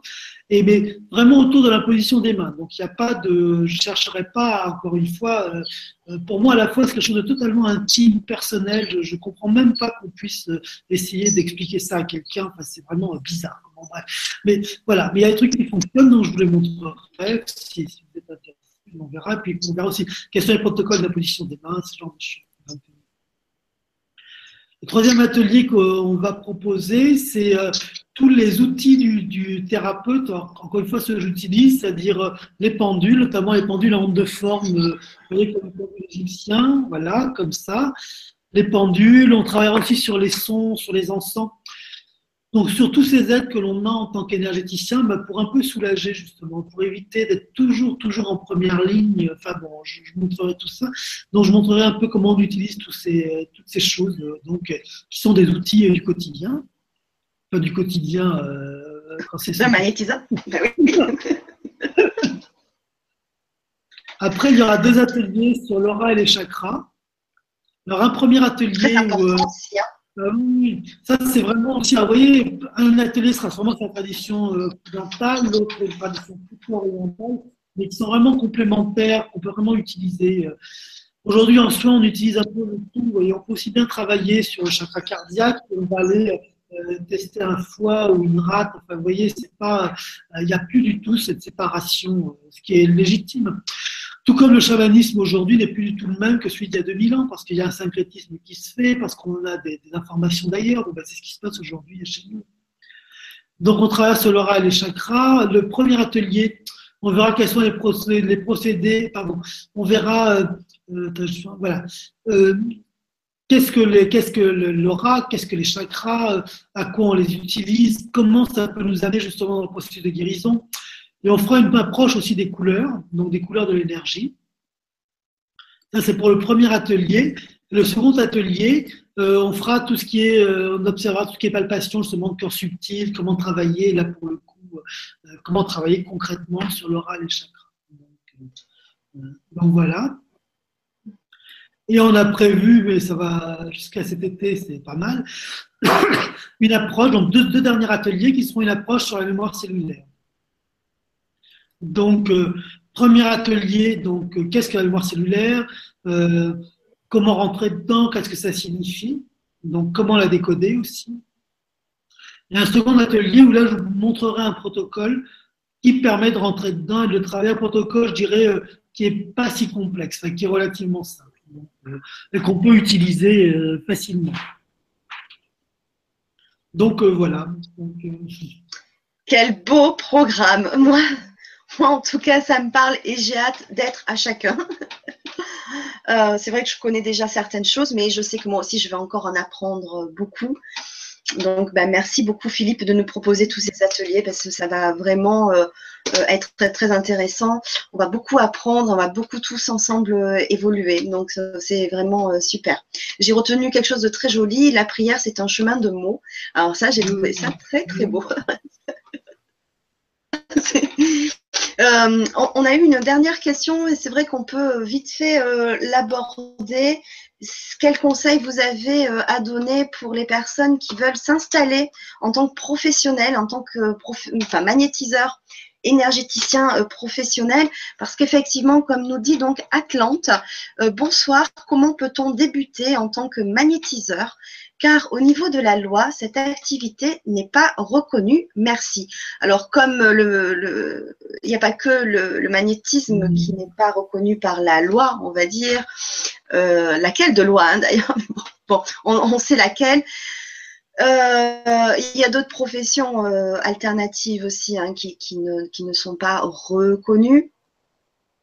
dans ces cas-là, peut-on s'installer en toute légalité alors, si vous avez un conseil. Hein. On est dans un pays qui est pratique, c'est que dans le sens où dès l'instant où on paye des impôts et des charges sociales, on a une paix relative. ça, veut dire qu'il existe c'est vrai. C'est-à-dire que ça soit pour nous, euh, pour la prostitution, pour plein de trucs, euh, donc on est, on est tranquille. Ce qui veut dire, c'est vrai hein, qu'il existe, alors je ne sais plus exactement la terminologie, mais c'est soins en dehors d'un cadre réglementé donc euh, un numéro ici. Donc, euh, je crois que c'est soit en dehors d'un cadre réglementé que l'on peut utiliser pour s'installer. Donc, euh, si vous mettez, si vous allez à la chambre de commerce et que vous, ce que j'ai fait d'ailleurs, hein, et que vous mettez dans le, dans ce que vous allez faire magnétisme, énergie, il n'y aura aucun souci, ils vous rejetteront absolument pas. Donc, il n'y a pas de danger là-dessus. Donc pour la loi, il n'y a aucun problème pour s'installer. Après, c'est des techniques, des systèmes techniques. Est-ce que vous êtes plutôt en tant qu'auto-entrepreneur? Est-ce que vous vous mettez en société? Bon, après, c'est des choses voilà, à voir en association. Mais la loi ne nous empêche pas de, de, nous installer. Maintenant, il y a une autre question que ça sous-tend, qui est au fond, euh, c'est quoi notre rôle de magnétiseur? Et là, quand je parle dans la télé sur la présence, il y a une question de posture. Il faut bien se dire que, en revanche, la loi nous interdit tout ce qui est diagnostic médical. Et encore plus, évidemment, d'empêcher les gens d'aller voir les médecins. C'est en quoi la loi a raison, d'ailleurs. Euh, euh, les médecins, en pense ce qu'on veut, mais ils ont aussi des systèmes qui fonctionnent sur certaines choses. Et puis, ils sont vraiment, le, euh, je dirais, le grand référent. C'est-à-dire que, moi, il y a plein de gens que j'envoie voir des médecins. Après, pour les soins, on voit, quelquefois, s'il y avait ça aussi, bon, on s'arrange, mais au moins, il y a quelque chose qui est clair, c'est que c'est important que les gens se suivent par des médecins qui ont vraiment une logique des protocoles, qui ont un outillage aussi qu'on n'a pas et qui est extrêmement performant. Donc ça, c'est vraiment très important. Et donc ça fait appel à autre chose, c'est au fond, qu'est-ce qu'un magnétiseur? Et même si on, voilà, si on soigne, on soulage, on aide, on participe, les mots sont vastes, mais même si à travers une pathologie, une difficulté, on va intervenir, il faut bien se dire qu'on n'a rien à voir avec la maladie. Euh, moi, euh, un psoriasis, je ne sais pas ce que c'est. Euh, un zona, je ne sais pas ce que c'est. Je sais ce que moi je ressens. Et ce n'est pas du tout ce que va ressentir un médecin. On parle d'arthrose, par exemple. On a parlé tout à l'heure d'arthrose. L'arthrose, pour un médecin, c'est une définition très particulière. Pour moi, ça va être autre chose. On peut sentir, quand quelqu'un a mal au ventre, on va sentir euh, qu'il a un problème avec sa mère, par exemple. C'est un exemple un peu schématique, mais c'est pour dire qu'on a vraiment une grille de lecture qui n'a rien à voir avec la, grille de lecture médicale. Et tant qu'on est là-dedans, c'est-à-dire que tant qu'on accepte qu'on est à l'écoute de son propre ressenti et qu'on oublie quelque part qu'il y a des médecins qui ont diagnostiqué quelque chose, à ce moment-là, on ne craint pas grand-chose parce qu'on n'est plus dans ce, on n'est plus, si vous voulez, en confrontation avec la médecine. On est dans autre chose qui fonctionne. Et là, on est vraiment complémentaire avec ce que peut faire la médecine traditionnelle, la médecine classique. Donc, dès l'instant, voilà, on accepte simplement qu'on fait ce voyage à travers nos ressentis, il n'y aura aucun souci. Mm. En revanche, si euh, on va à l'encontre de ça et qu'on rentre en conflit avec l'ordre des médecins, c'est plus compliqué. Mais franchement, euh, moi j'exerce depuis 30 ans, euh, j'ai jamais eu l'ombre d'un souci. J'ai eu l'occasion de voir des policiers euh, à certaines occasions. Vraiment, il n'y a vraiment jamais, jamais, jamais eu de problème. Vraiment jamais. Donc, euh, mmh. il y a vraiment pas. Aujourd'hui, en tout cas, ce ne sera pas toujours. Aujourd'hui, en tout cas, il n'y a pas de château forcier, il n'y a pas de choses comme ça. Ça n'a pas toujours été le cas. Le danger, c'est que tout le temps, il y en aura une, parce qu'il y aura un député qui aura décidé de, de faire de briller euh, pour faire payer sa circonscription, parce que c'est ça, comme ça que ça fonctionne. Hein. Et comme ça, euh, ça va tout baisser les pieds. Hein. Donc, c'est vraiment important d'être fédéré, c'est vraiment important ce moment-là. Mais mm. aujourd'hui, il n'y a pas tout ça. Donc, euh, tant qu'on se déclare, il n'y aura vraiment pas de problème. Et tant qu'on ne fait pas, tant qu'on est vraiment dans ce que nous, c'est fait, il n'y aura vraiment aucun problème. Bien sûr. Euh, il y a une question de, Josie euh, qui nous dit bonsoir. À qui ces ateliers seront-ils profitables? Alors c'est vrai qu'à qui euh, peuvent s'adresser donc ces, ateliers? Est-ce que ça va être déjà des débutants, des magnétiseurs, des futurs magnétiseurs, ou bien sûr à, tout le monde, tout le monde qui a envie de s'informer sur le processus Aussi bien des débutants as des gens qui sont extrêmement confirmés. Moi, je passe ma vie chez d'autres magnétiseurs, chez des thérapeutes, j'y vais régulièrement. Et si euh, j'apprends quelque chose facile, je ressens quelque chose que j'ai envie d'apprendre, ben, je vais l'apprendre. C'est comme ça qu'on existe. On existe parce qu'on a, euh, euh, voilà, parce que des gens nous ont enseigné. Et même, euh, euh donc, et même des gens, par exemple, des gens qui sont des chakras, par exemple, j'ai une perception de leur qui n'est pas la leur, et ils ont une perception de leur qui n'est pas la mienne. J'aurais beaucoup à apprendre d'eux, c'est une évidence, et ils auront aussi beaucoup à apprendre de moi parce que, voilà, on a, a quelque chose comme ça. Donc, vraiment, l'intérêt est vraiment pour vraiment. Eh ben, merci beaucoup, Philippe, euh, pour le temps que vous avez pris euh, pour répondre à toutes les questions. Merci à tous ceux qui étaient présents ce soir avec nous. Merci pour vos nombreuses euh, questions. c'est bien parce que moi, voilà, ça interagit et, c'est bien, tout le monde participe. Voilà, donc merci beaucoup aussi pour ces futurs ateliers. On, voilà, on vous tiendra informé. sur les, prochaines dates et, chaque contenu avec plus de, de précision. Voilà. Euh, euh, donc bah, nous, on va se retrouver euh, lundi 13 février à 20h30. Je recevrai Samantha Lanrivin, qui est auteur de, du livre Au cœur des anges. donc à partir de, de, son livre, on se posera déjà trois questions essentielles. Comment devenir plus conscient pour être plus heureux? Euh, comment après la perte d'un être cher, ben, comment aimer à nouveau et se laisser aimer? Comment les anges interagissent dans notre vie? Voilà. Donc je vous invite peut-être déjà à feuilleter un petit peu son, livre si euh, vous ne l'avez pas euh, déjà fait, parce que c'est un livre alors très rapide à lire, très facile, et voilà, il y a cette notion qui est très importante de l'ange dans ce livre. Voilà, donc euh, c'est aussi par rapport à, partir d'un deuil. Euh, donc voilà, c'est euh, ça, ça, il, va y avoir aussi beaucoup de, bienveillance. et c'est une personne, Samantha, qui est très lumineuse et que j'ai hâte aussi de vous, de vous présenter. voilà, donc elle est aussi mandala thérapeute. voilà, c'est une, une lumineuse personne. voilà, donc ça sera lundi 13 février à 20h30. Et bien sûr, on attend aussi euh, vos questions pour, euh, pour euh, interagir avec Samantha. Voilà. donc vous pouvez retrouver le replay de la Vibra de ce soir tout de suite après la fin du, direct. Je vous invite bien sûr à aimer la page Facebook LGC6, de la partager, de partager les Vibra conférences passées et, à venir pour faire circuler l'information. Hein, c'est important que tout, le monde, que tout le monde ait accès à, l'information. Voilà. Donc vous pouvez aussi euh, retrouver l'actualité et les stages de Philippe. Alors Philippe, vous faites euh, un stage, si je me trompe pas, euh, les 2, 3 et 4 juin à Paris. C'est une formation de magnétiseur énergéticien. Voilà, voilà exactement. Et c'est un stage, alors là, en, face à face, en fait, où on va justement explorer un petit peu tout ce qu'on va montrer dans les, les conférences. Encore une fois, c'est un, un métier qui se partage. C'est-à-dire qu'on ne peut le faire que parce qu'on fait des échanges, parce que l'on fait de l'expérience. Et l'intérêt de ces stages, au-delà de la partie, je dirais entre guillemets, théorique, c'est vraiment d'expérimenter, c'est vraiment d'explorer et de se lancer.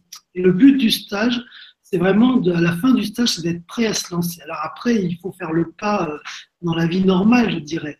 Mais à la fin du stage, vous pouvez tout à fait démarrer. Ça, c'est vraiment le but. D'accord. Donc on retrouve toutes, vos, toutes ces informations sur votre site, donc www.philippesorstein.com. Oui, enfin, c'est ph-sorstein, je crois. Enfin, son siège en Googleise, ils vont me trouver. Hein, oui, si on tape Philippe Orstein, on trouve. En tout cas, il y a tous vos liens euh, Internet, euh, même le lien de votre page Facebook Guérisseur euh, aujourd'hui, hein, qui est un, groupe d'échange. on retrouve tous les liens dans la présentation de la vidéo de ce soir. Voilà. Donc, vous n'avez qu'à cliquer sur le lien et vous accédez directement au site pour avoir les informations. Merci beaucoup, Philippe. Alors, donc, à, très vite, avec un grand, grand plaisir. Voilà. Je vous embrasse tous. Je vous souhaite un très, très beau week-end lumineux. Prenez soin de vous, de votre entourage et je vous dis à très, très bientôt. Je vous embrasse. Bye bye. Au revoir, Philippe. Au revoir. Au revoir